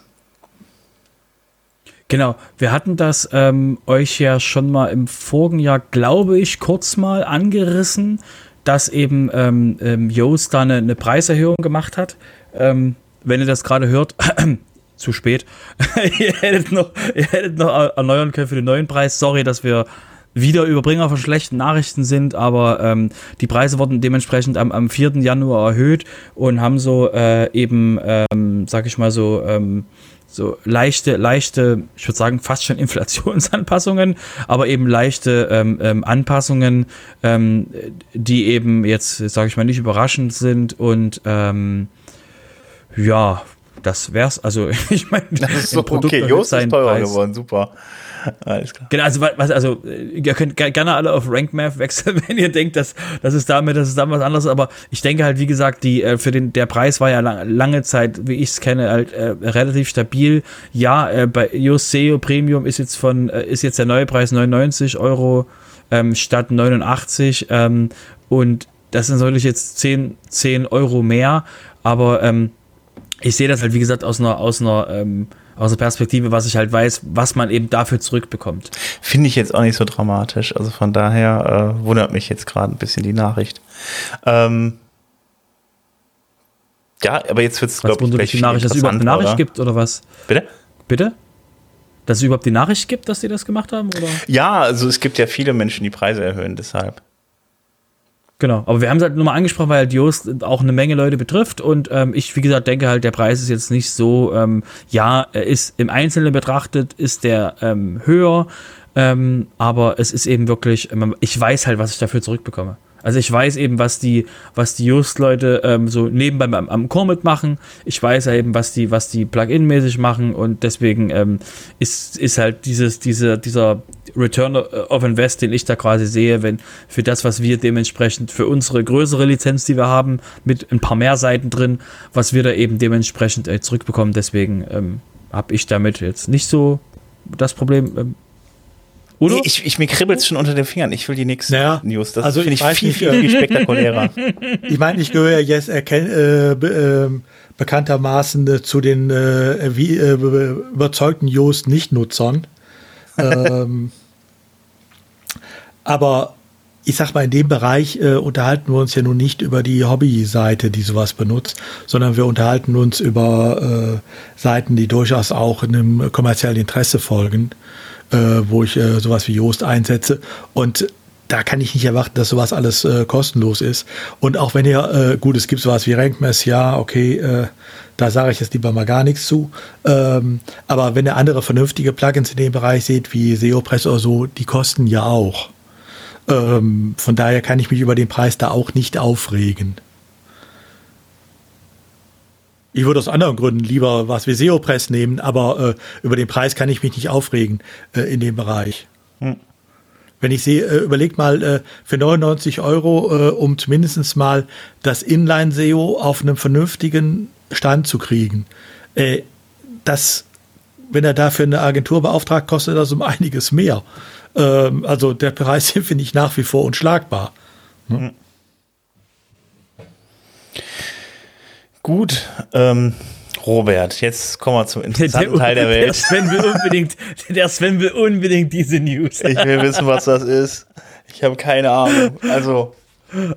Okay, okay. Also, ähm, äh, für alle jetzt, die, die jetzt, die jetzt nicht in unseren Shownotes mitlesen können gerade. Ihr braucht nicht davon zu springen, ich sag's euch. Äh, und zwar gab's den, äh, gab's den Fall eben, dass in der, in der ähm, Node.js-Welt ähm, ähm, hat jemand ähm, zwei von seinen eigenen ähm, Erweiterungen, Packages, ähm, dementsprechend sabotiert ähm, wir reden, wir reden jetzt äh, von der klassischen, und ihr werdet jetzt wahrscheinlich das schon gehört haben davon, je nachdem, wie tief ihr jetzt in dem Bereich drin seid. Es geht um Faker und Colors.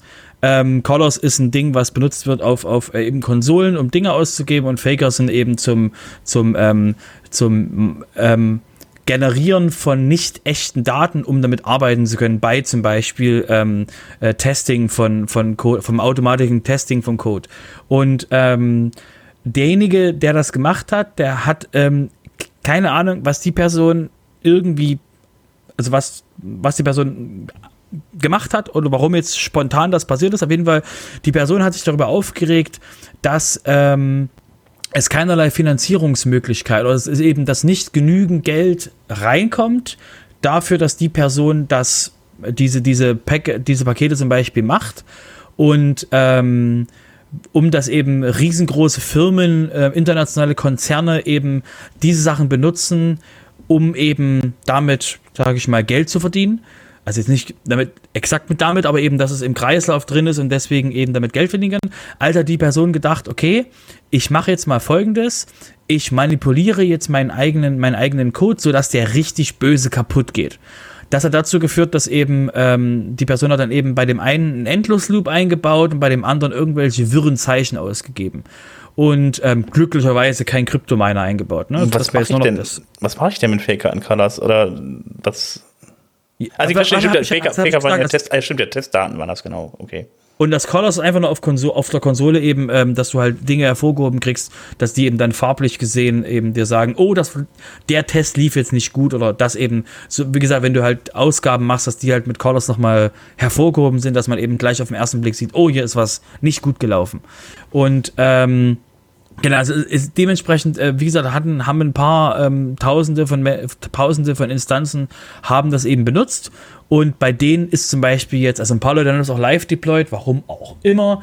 Und ein paar Menschen, bei denen hat das einfach jede, jede mögliche ähm, Code-Qualitätskontrollen, Testing eben auseinandergenommen. Weil man eben nicht davon ausgeht, jetzt kommen wir gleich zu dem eigentlichen Punkt, weil man nicht davon ausgeht eben, dass in der Supply Chain vom Testing plötzlich ihm einem alles um die Ohren fliegt. Und das war eben genau äh, die Person und die Person war einfach nur sauer und ähm, hat eben den eigenen Code manipuliert. Daraufhin, jetzt wird's jetzt, und jetzt geht der Krimi allmählich los.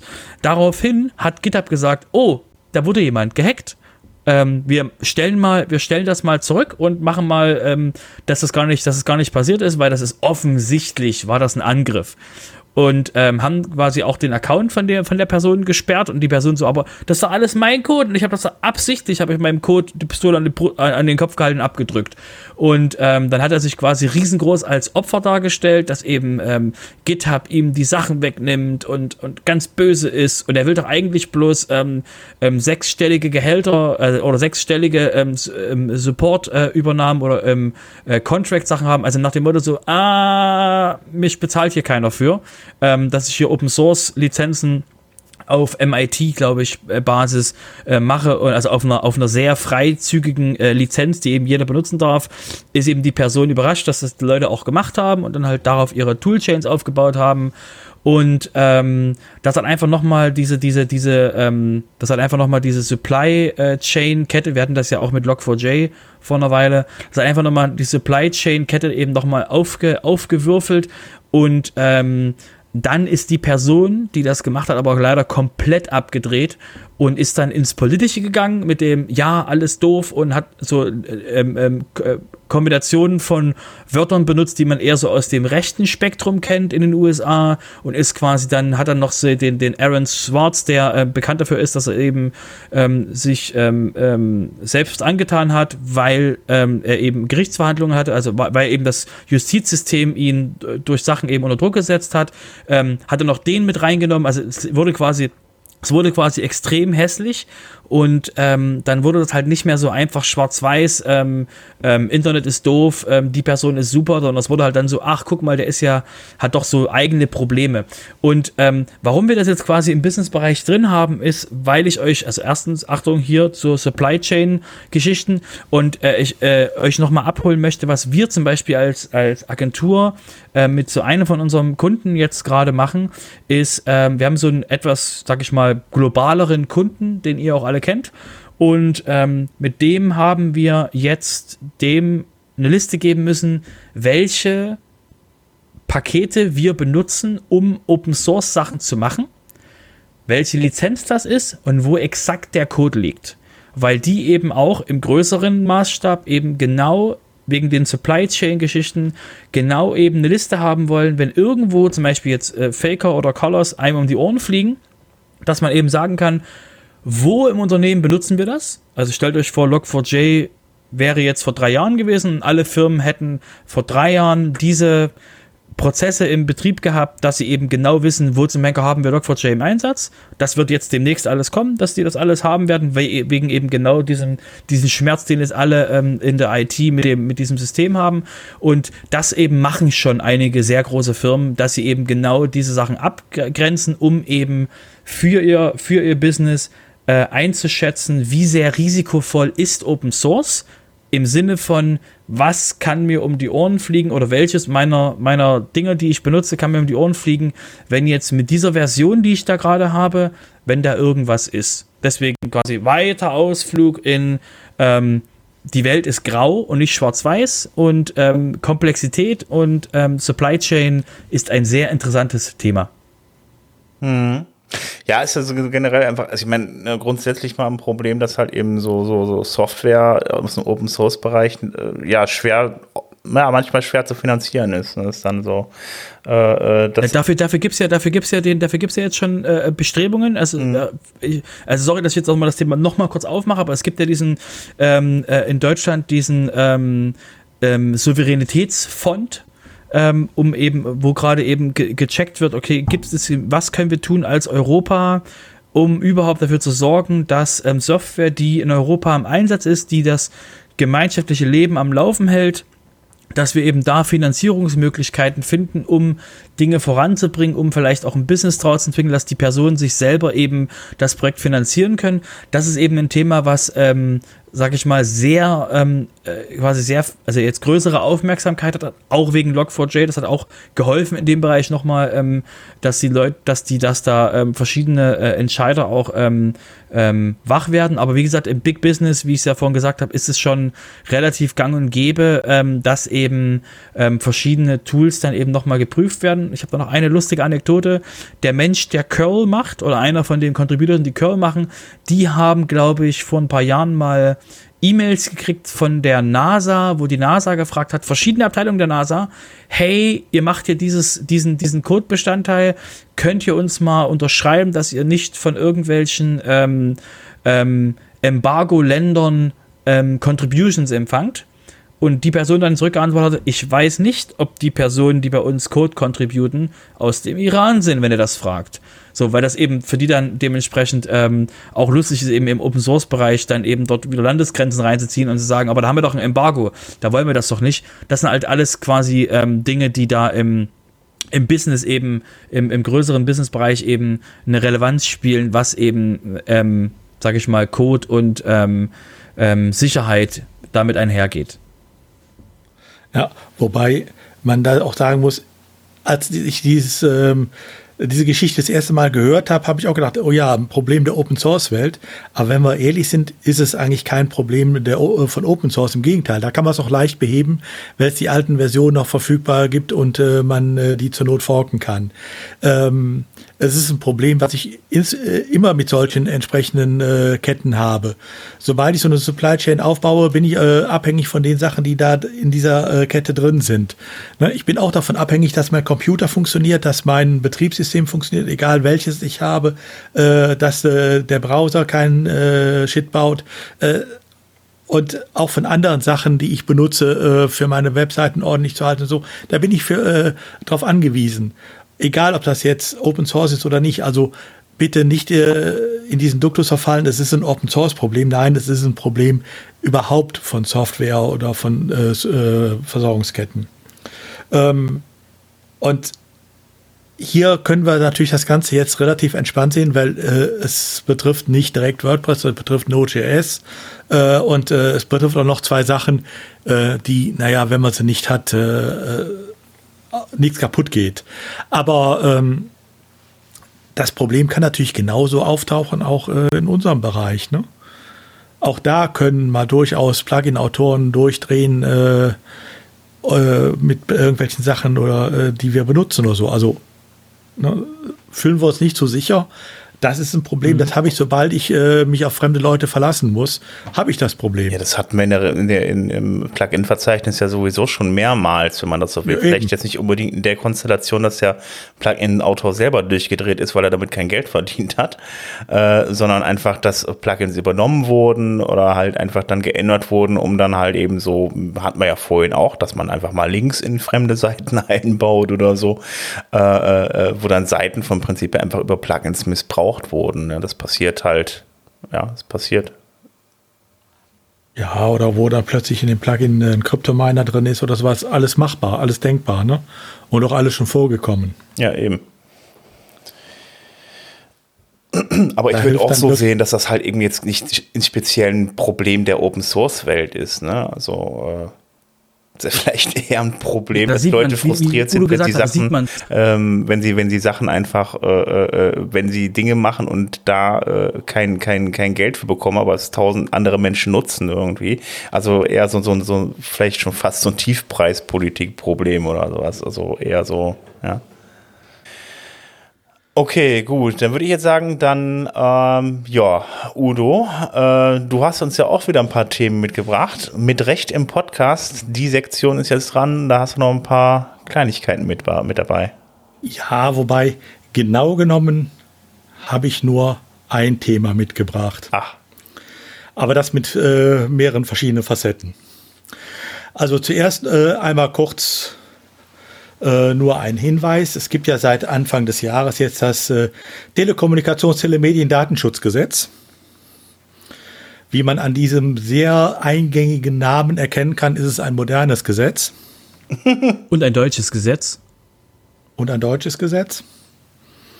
Und es setzt das um, was die Bundesrepublik vor zehn Jahren hätte umsetzen müssen äh, und was der Europäische Gerichtshof jetzt festgestellt hat, äh, von wegen äh, E-Privacy, ne, die Cookie-Banner-Geschichten und diese Geschichten. Äh, da ist im Moment sehr viel Diskussion drum, sehr viel Verunsicherung. Ist jetzt Google Analytics verboten oder nicht? Also auf das Thema Google Analytics, das ist das Thema, was ich mitgebracht habe, da gehen wir gleich separat drauf ein. Dann ist aber unabhängig vom TTDSG. Ähm, und da wird im Moment auch sehr viel ähm, ähm, geschürt äh, an Unsicherheit nach dem Motto, ihr müsst jetzt dies und ihr müsst jetzt das machen, insbesondere von berufener Stelle, die damit Geld verdienen wollen. Um es mal ganz klar zu sagen, wer in den letzten zwei, drei Jahren immer das äh, auch befolgt hat, was wir als Empfehlung hier im, äh, im WP Sofa gegeben haben, der braucht jetzt 0,0 zu tun. Das TTDSG ist keine Änderung in dem, was sowieso an Anforderungen da war, sondern es setzt nur das, was wir die äh, in letzter Zeit als Richterrecht hatten, sei es vom Europäischen Gerichtshof, äh, sei es äh, vom Bundesgerichtshof, setzt es einfach um und führt es jetzt in ein Gesetz ein. Aber im Endeffekt die Ratschläge, die wir da letztes Jahr schon gegeben haben, was ihr wo beachten solltet, das wird jetzt da auch gemacht. Wer das Ganze mal näher nachlesen will, es gibt von der Deutschen Datenschutzkonferenz, das ist die Konferenz der Landesdatenschutzbeauftragten, äh, eine Orientierungshilfe zum DTSG. Die könnt ihr auf den äh, Webseiten der jeweiligen Landesdatenschutzbeauftragten finden. Wir schicken aber auch äh, setzen einen Link in die Shownotes. Da könnt ihr auf 33 Seiten nachlesen, was die Datenschützer sich jetzt vorstellen, was das DTSG ähm, alles so hat. Von den 33 Seiten sind allerdings mindestens 15, äh, haben wir euch ja schon immer so gesagt, und die anderen 15 sind, äh, das hättet ihr sowieso schon wissen müssen. Ähm, also von daher könnt ihr es euch auch schenken. Ähm, also lasst euch da nicht verrückt machen. Das nur so als Vorspiel. Das Hauptspiel heute heißt Google Analytics auch da, ich denke mal, für die, die schon länger äh, dem, äh, dem äh, WP Sofa folgen oder die auch vorher schon mal äh, bei mir ein Seminar mitgemacht haben oder mich auf Meetups erlebt haben zum Datenschutz, der weiß, was ich von Google Analytics halte und dass ich sowieso schon seit Jahr und Tag vertrete, dass es keine Möglichkeit gibt, Google Analytics datenschutzkonform hier in Deutschland einzusetzen das hat auch, wie gesagt, jetzt noch nicht mal was mit dem TTDSG zu tun. Das ist nicht Datenschutz, das ist die Privacy, das ist eine andere Geschichte noch, die noch davor hängt. Ähm, und im Moment sieht es tatsächlich so aus, als wenn sich für Google Analytics und einige andere äh, Dienste äh, die Schlinge sehr eng zuzieht. wenn ihr euch erinnert, vielleicht vor drei oder vier Folgen des, äh, des WP-Sofas, äh, da hatten wir schon mal das Thema, dass äh, ähm, der Max Schremp, äh, das ist der österreichische Datenschützer, der auch äh, die Urteile gegen Facebook äh, beim Europäischen Gerichtshof erwirkt hat. Schrems 1 und Schrems 2, wie sie inzwischen genannt werden. Ähm,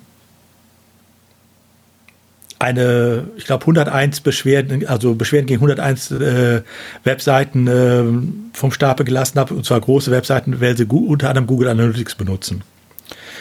Diese äh, Sachen sind natürlich bei den verschiedensten Landesdatenschutzbeauftragten äh, aufgeschlagen, teilweise in Österreich, teilweise in Holland, teilweise in Deutschland, teilweise in Irland. Gut, äh, da glaube ich nur ein oder zwei, weil das ist eh verloren. Äh, und auch in anderen Ländern noch. Ähm,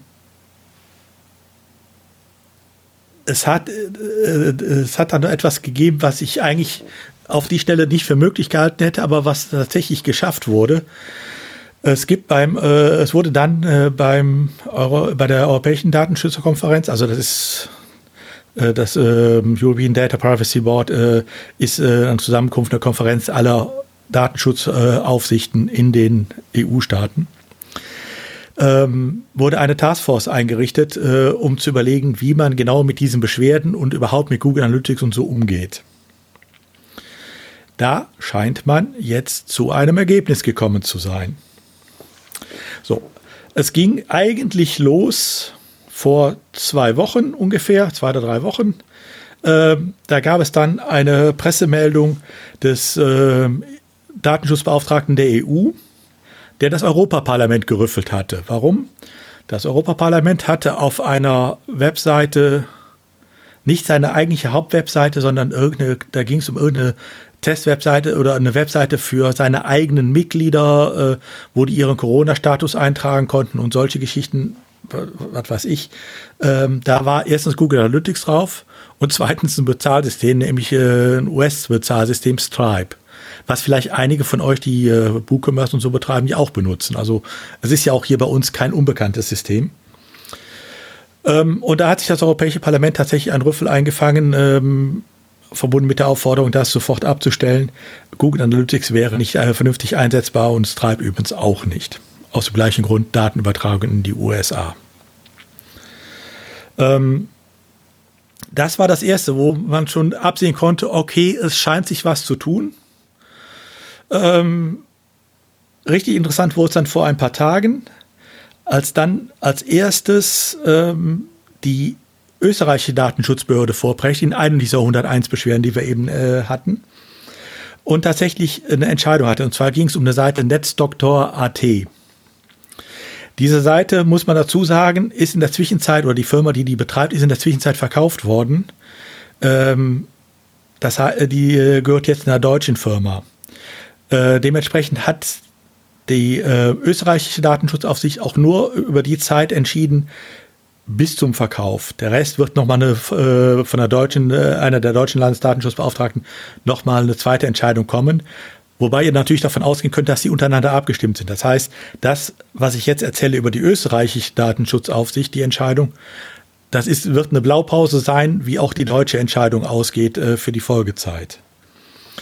Ähm,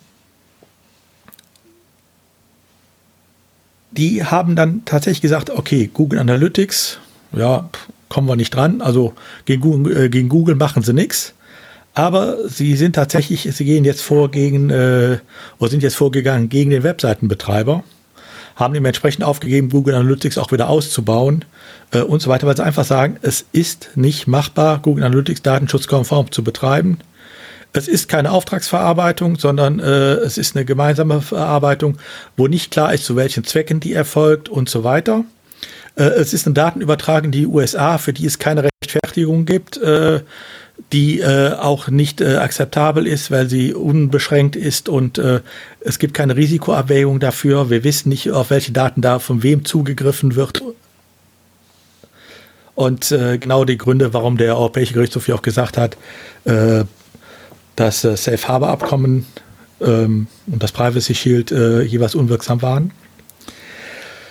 Also auf gut Deutsch, es ist nicht mehr nutzbar. was interessant ist, übrigens in dem Zusammenhang nur ganz kurz, ähm, Neub, das ist diese Datenschutzorganisation, die diese ähm, Beschwerden ähm, auf den Weg gebracht hat, die hat es sich nicht nehmen lassen. Die haben tatsächlich die ähm, Einlassung von Google veröffentlicht. Äh, Google ist dann äh, ist von den Datenschützern äh, hier von der österreichischen Datenschutzbehörde dann auch gefragt worden. Erstens mal, warum habt ihr überhaupt sowas wie Google Analytics ähm, äh, entwickelt? So nach dem Motto, äh, ihr macht ja sowas nicht äh, für Goodwill, sondern äh, ihr bezweckt ja was. Mit was bezweckt ihr eigentlich? Antwort von Google auf äh, fünf Seiten Geschwurbel oder auf äh, fünf Absätze Geschwurbel, wenn wir die Welt besser machen wollen. ähm, und zweitens mal, was äh, macht ihr gegen ähm, unbefugten Zugriff auf die Daten?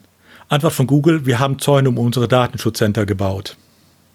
Was? Unsere Datencenter. Zäune? Ja, äh, die haben Zäune um die Datencenter gebaut dass man nicht unbefugt draufkommen kann. Ja, da hätte ich vorher mal drauf kommen müssen. Wer braucht schon eine Firewall? Ja. Ja, ich meine, es braucht schon eine gewisse Schubs, um das als Antwort einer Datenschutzbehörde zu geben. Das muss man echt sagen. Ähm, man kann es auch als Unverfrorenheit zeichnen, aber gut. ähm, das Problem übrigens an dieser Entscheidung von, äh, die, an dieser österreichischen Entscheidung ist, sie lassen Google tatsächlich ungeschoren. Ähm, gut, das liegt aber auch daran, dass sie selber da nicht vorgehen können, sondern das müssten dann die Irländer machen. Aber so wie es aussieht, äh, wird da auch nichts passieren.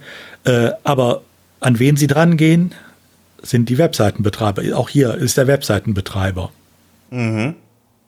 Ähm, Passend dazu dann übrigens auch, ähm, es gibt, gab hier in der Europäischen Union immer noch äh, mindestens eine Datenschutzaufsicht, die immer noch gesagt hat, da waren die Holländer, äh, die immer noch gesagt hatten, ja gut, aber Google Analytics, wir können ja verstehen, dass viele Webseitenbetreiber die gerne benutzen und äh, es ist halt einfacher, als sich sowas selber aufzusetzen und die europäischen äh, Konkurrenten sind auch nicht so gut.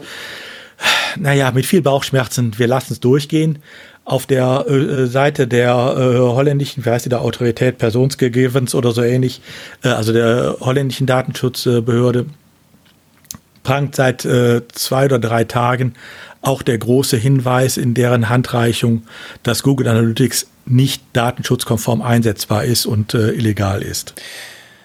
Okay, und das ist jetzt aber jetzt mal, das haben die äh, Österreicher festgestellt und die, die Niederländer jetzt auch so ein bisschen irgendwie. Ähm, ja. Bei Deutschen soll es dann irgendwann kommen.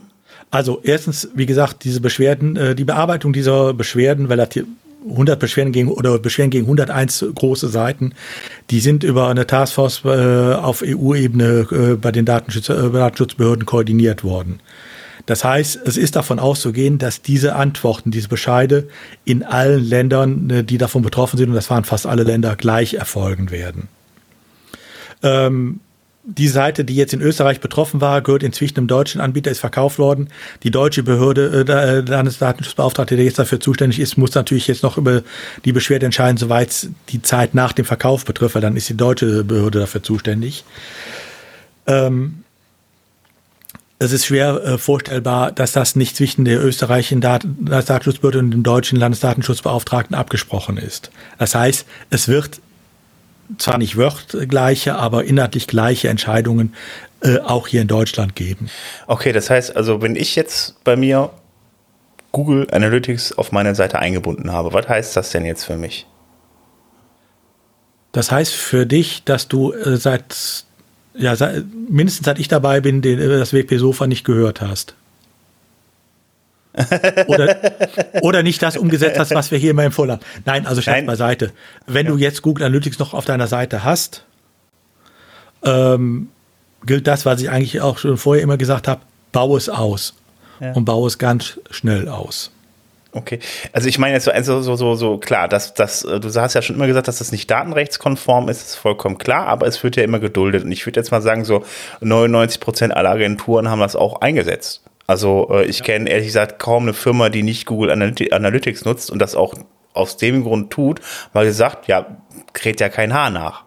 Und Ach so, ähm, ja. Das ist die Frage, was hat das dann für mich, was hat das dann für mich dann am Ende für Folgen? Also kann mich ein Mitbewerber verklagen, dass ich das rausnehme? Kommen die Behörden irgendwann auf mich zu? Was passiert dann eigentlich, wenn ich es einfach drin lasse? Und äh, ja, genau, was, was, was passiert dann? Äh, vielleicht noch ein Schmakel vorneweg. Ähm, die Österreicher haben natürlich auch bei Google nachgefragt, wer denn eigentlich da, äh, wie das funktioniert. Da haben die Google auch geantwortet, ja, es ist Vertragsbasis, nur so geht's. Vertragspartner ist, äh, äh, gibt es zwei. Es gibt ja von Google Analytics eine freie Version und eine Bezahlversion. Für die freie ist es, äh, war es äh, Google LLC, also die äh, Amerikaner. Für die Bezahlversion war es schon immer Google Ireland für die EU. Seit Ende letzten Jahres oder Mitte letzten Jahres ist es für alles Google Ireland. Ähm, wobei sie da auch äh, die Frage nicht beantworten, äh, ob seitdem die äh, Daten äh, dann nicht mehr in Amerika groß werden, sprich, die werden, gehen immer noch nach da, gehen auch die Datenschützer von aus.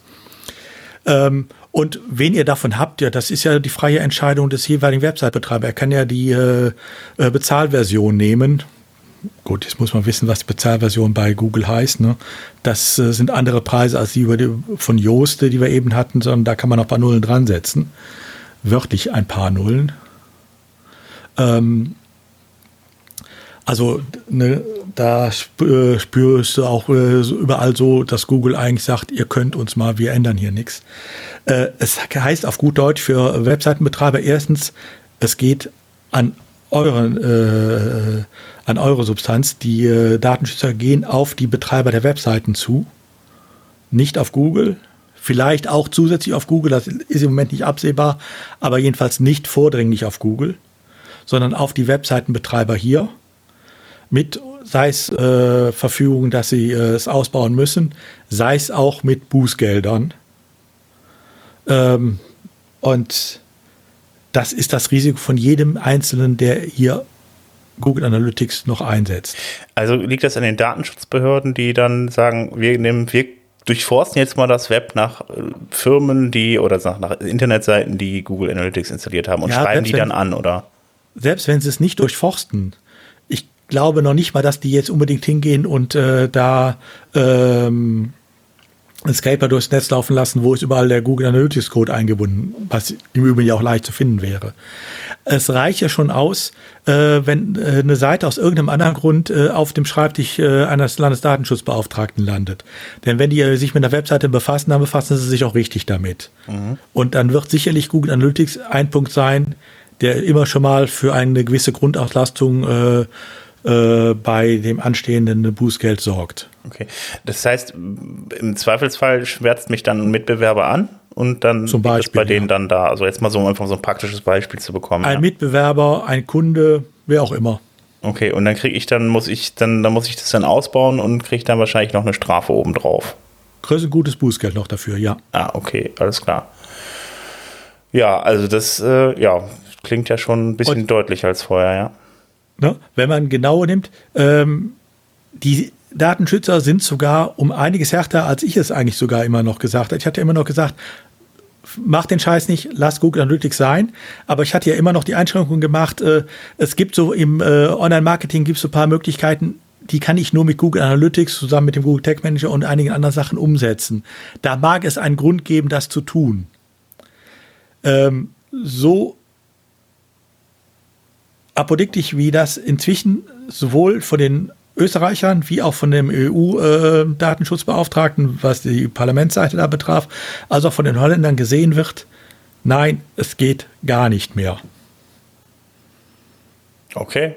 Das ist ja mal es geht so lange nicht, bis entweder die Amerikaner ihre Gesetze ändern oder die amerikanischen Firmen äh, dafür sorgen, dass die Verarbeitung insoweit rein nur noch in der EU stattfindet und nicht mehr nach Amerika geleitet wird. Eins von beiden muss passieren. Solange das nicht passiert, ähm, ist es nicht mehr möglich, Google Analytics gefahrlos hier zu verwenden. Okay, aber Gilt das auch für, übrigens für alle anderen Google-Dienste genauso. Ne? Ähm, Natürlich, man kann auch dann Google Maps äh, nehmen, äh, wenn man da so eine Doppelklicklösung drüber tut und dann sagt, wir leiten nicht weiter zu Google Maps, willst du das wirklich? Klar, das geht noch. Aber ähm, für alle anderen Google-Dienste, Google Fonds und wie sie alle heißen, gilt genau das Gleiche, was auch für Google Analytics gilt. Nein, es geht nicht mehr.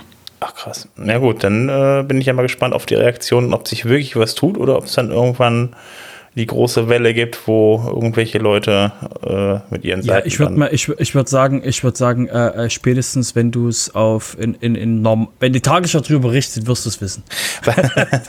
nee, aber das, Thema, das Thema, weil, Weil das Thema ist jetzt so groß, dass es halt dem, dementsprechend wird das halt, äh, äh, also entweder wird jetzt Google quasi mit dem Zauberstab kommen und sagen, ab jetzt äh, deployen wir nur noch unsere Applikation auf die Deut auf die europäischen Server und wir haben keinen Zugriff mehr dazu. Oder halt, die finden irgendeinen Mittelweg, ähm, aber jetzt muss halt da eine Reaktion erfolgen. Also jetzt kommen sie halt nicht mehr drum rum. Ja, also nur um äh, das Ganze nochmal auf die Österreicher zurückzubeziehen. Ähm, bevor ich das bei äh, Neub und beim Schrems gelesen habe, habe ich nun die Meldung gehört vom Österreich, äh, vom ORB. Mhm. Äh, ORF. ORF heißt ORF, ne? Ja. ja. Äh, da war die Meldung auf deren äh, Online-Seite schon vorher da. Also ähm, es scheint auch da ein Thema zu werden und ich denke mal, das wird hier auch nicht anders sein. Ob man es nochmal groß aufzieht, sei ja die Frage, aber ähm, wie gesagt, die, da, äh, die Entscheidungen, die sind über die Taskforce abgestimmt. Das heißt, die Wahrscheinlichkeit, dass es hier in Deutschland eine andere Entscheidung geben wird, als jetzt die Österreicher zum Beispiel getroffen haben, ist gleich 0,0000 Prozent. Sie werden hier genauso kommen. Ob es dann eine große Welle gibt äh, in der öffentlichen Aufmerksamkeit, sei jetzt nochmal dahingestellt, aber es wird so kommen. Und äh, lasst das bitte sein demnächst. Okay. Wenn ihr es ja. nicht sowieso schon äh, ausgebaut habt. Ja, es gibt ja genug Alternativen dafür. Wie zum Beispiel Matomo. Nee, Matomo, doch Matomo, ne? Genau, ja, zum Beispiel. Genau.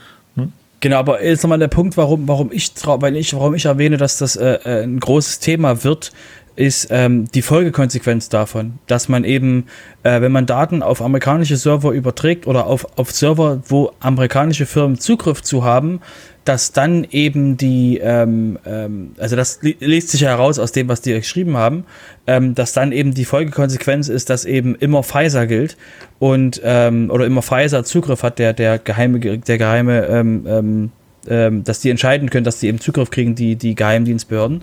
Und ähm, das wird halt wirklich dafür sorgen, dass das, was, was die ganzen Firmen jetzt in der Welt jetzt schon machen, dass die auf europäischen Server, also in Europa Daten verarbeiten. Ne, das wäre ja schon was ganz anderes, was Google ja aktuell jetzt, jetzt nichts macht. Ähm, und dann eben noch Zugriff zu hat, dass er das, wo, wo die jetzt, wo ja schon die größeren jetzt in dem Bereich hinlaufen.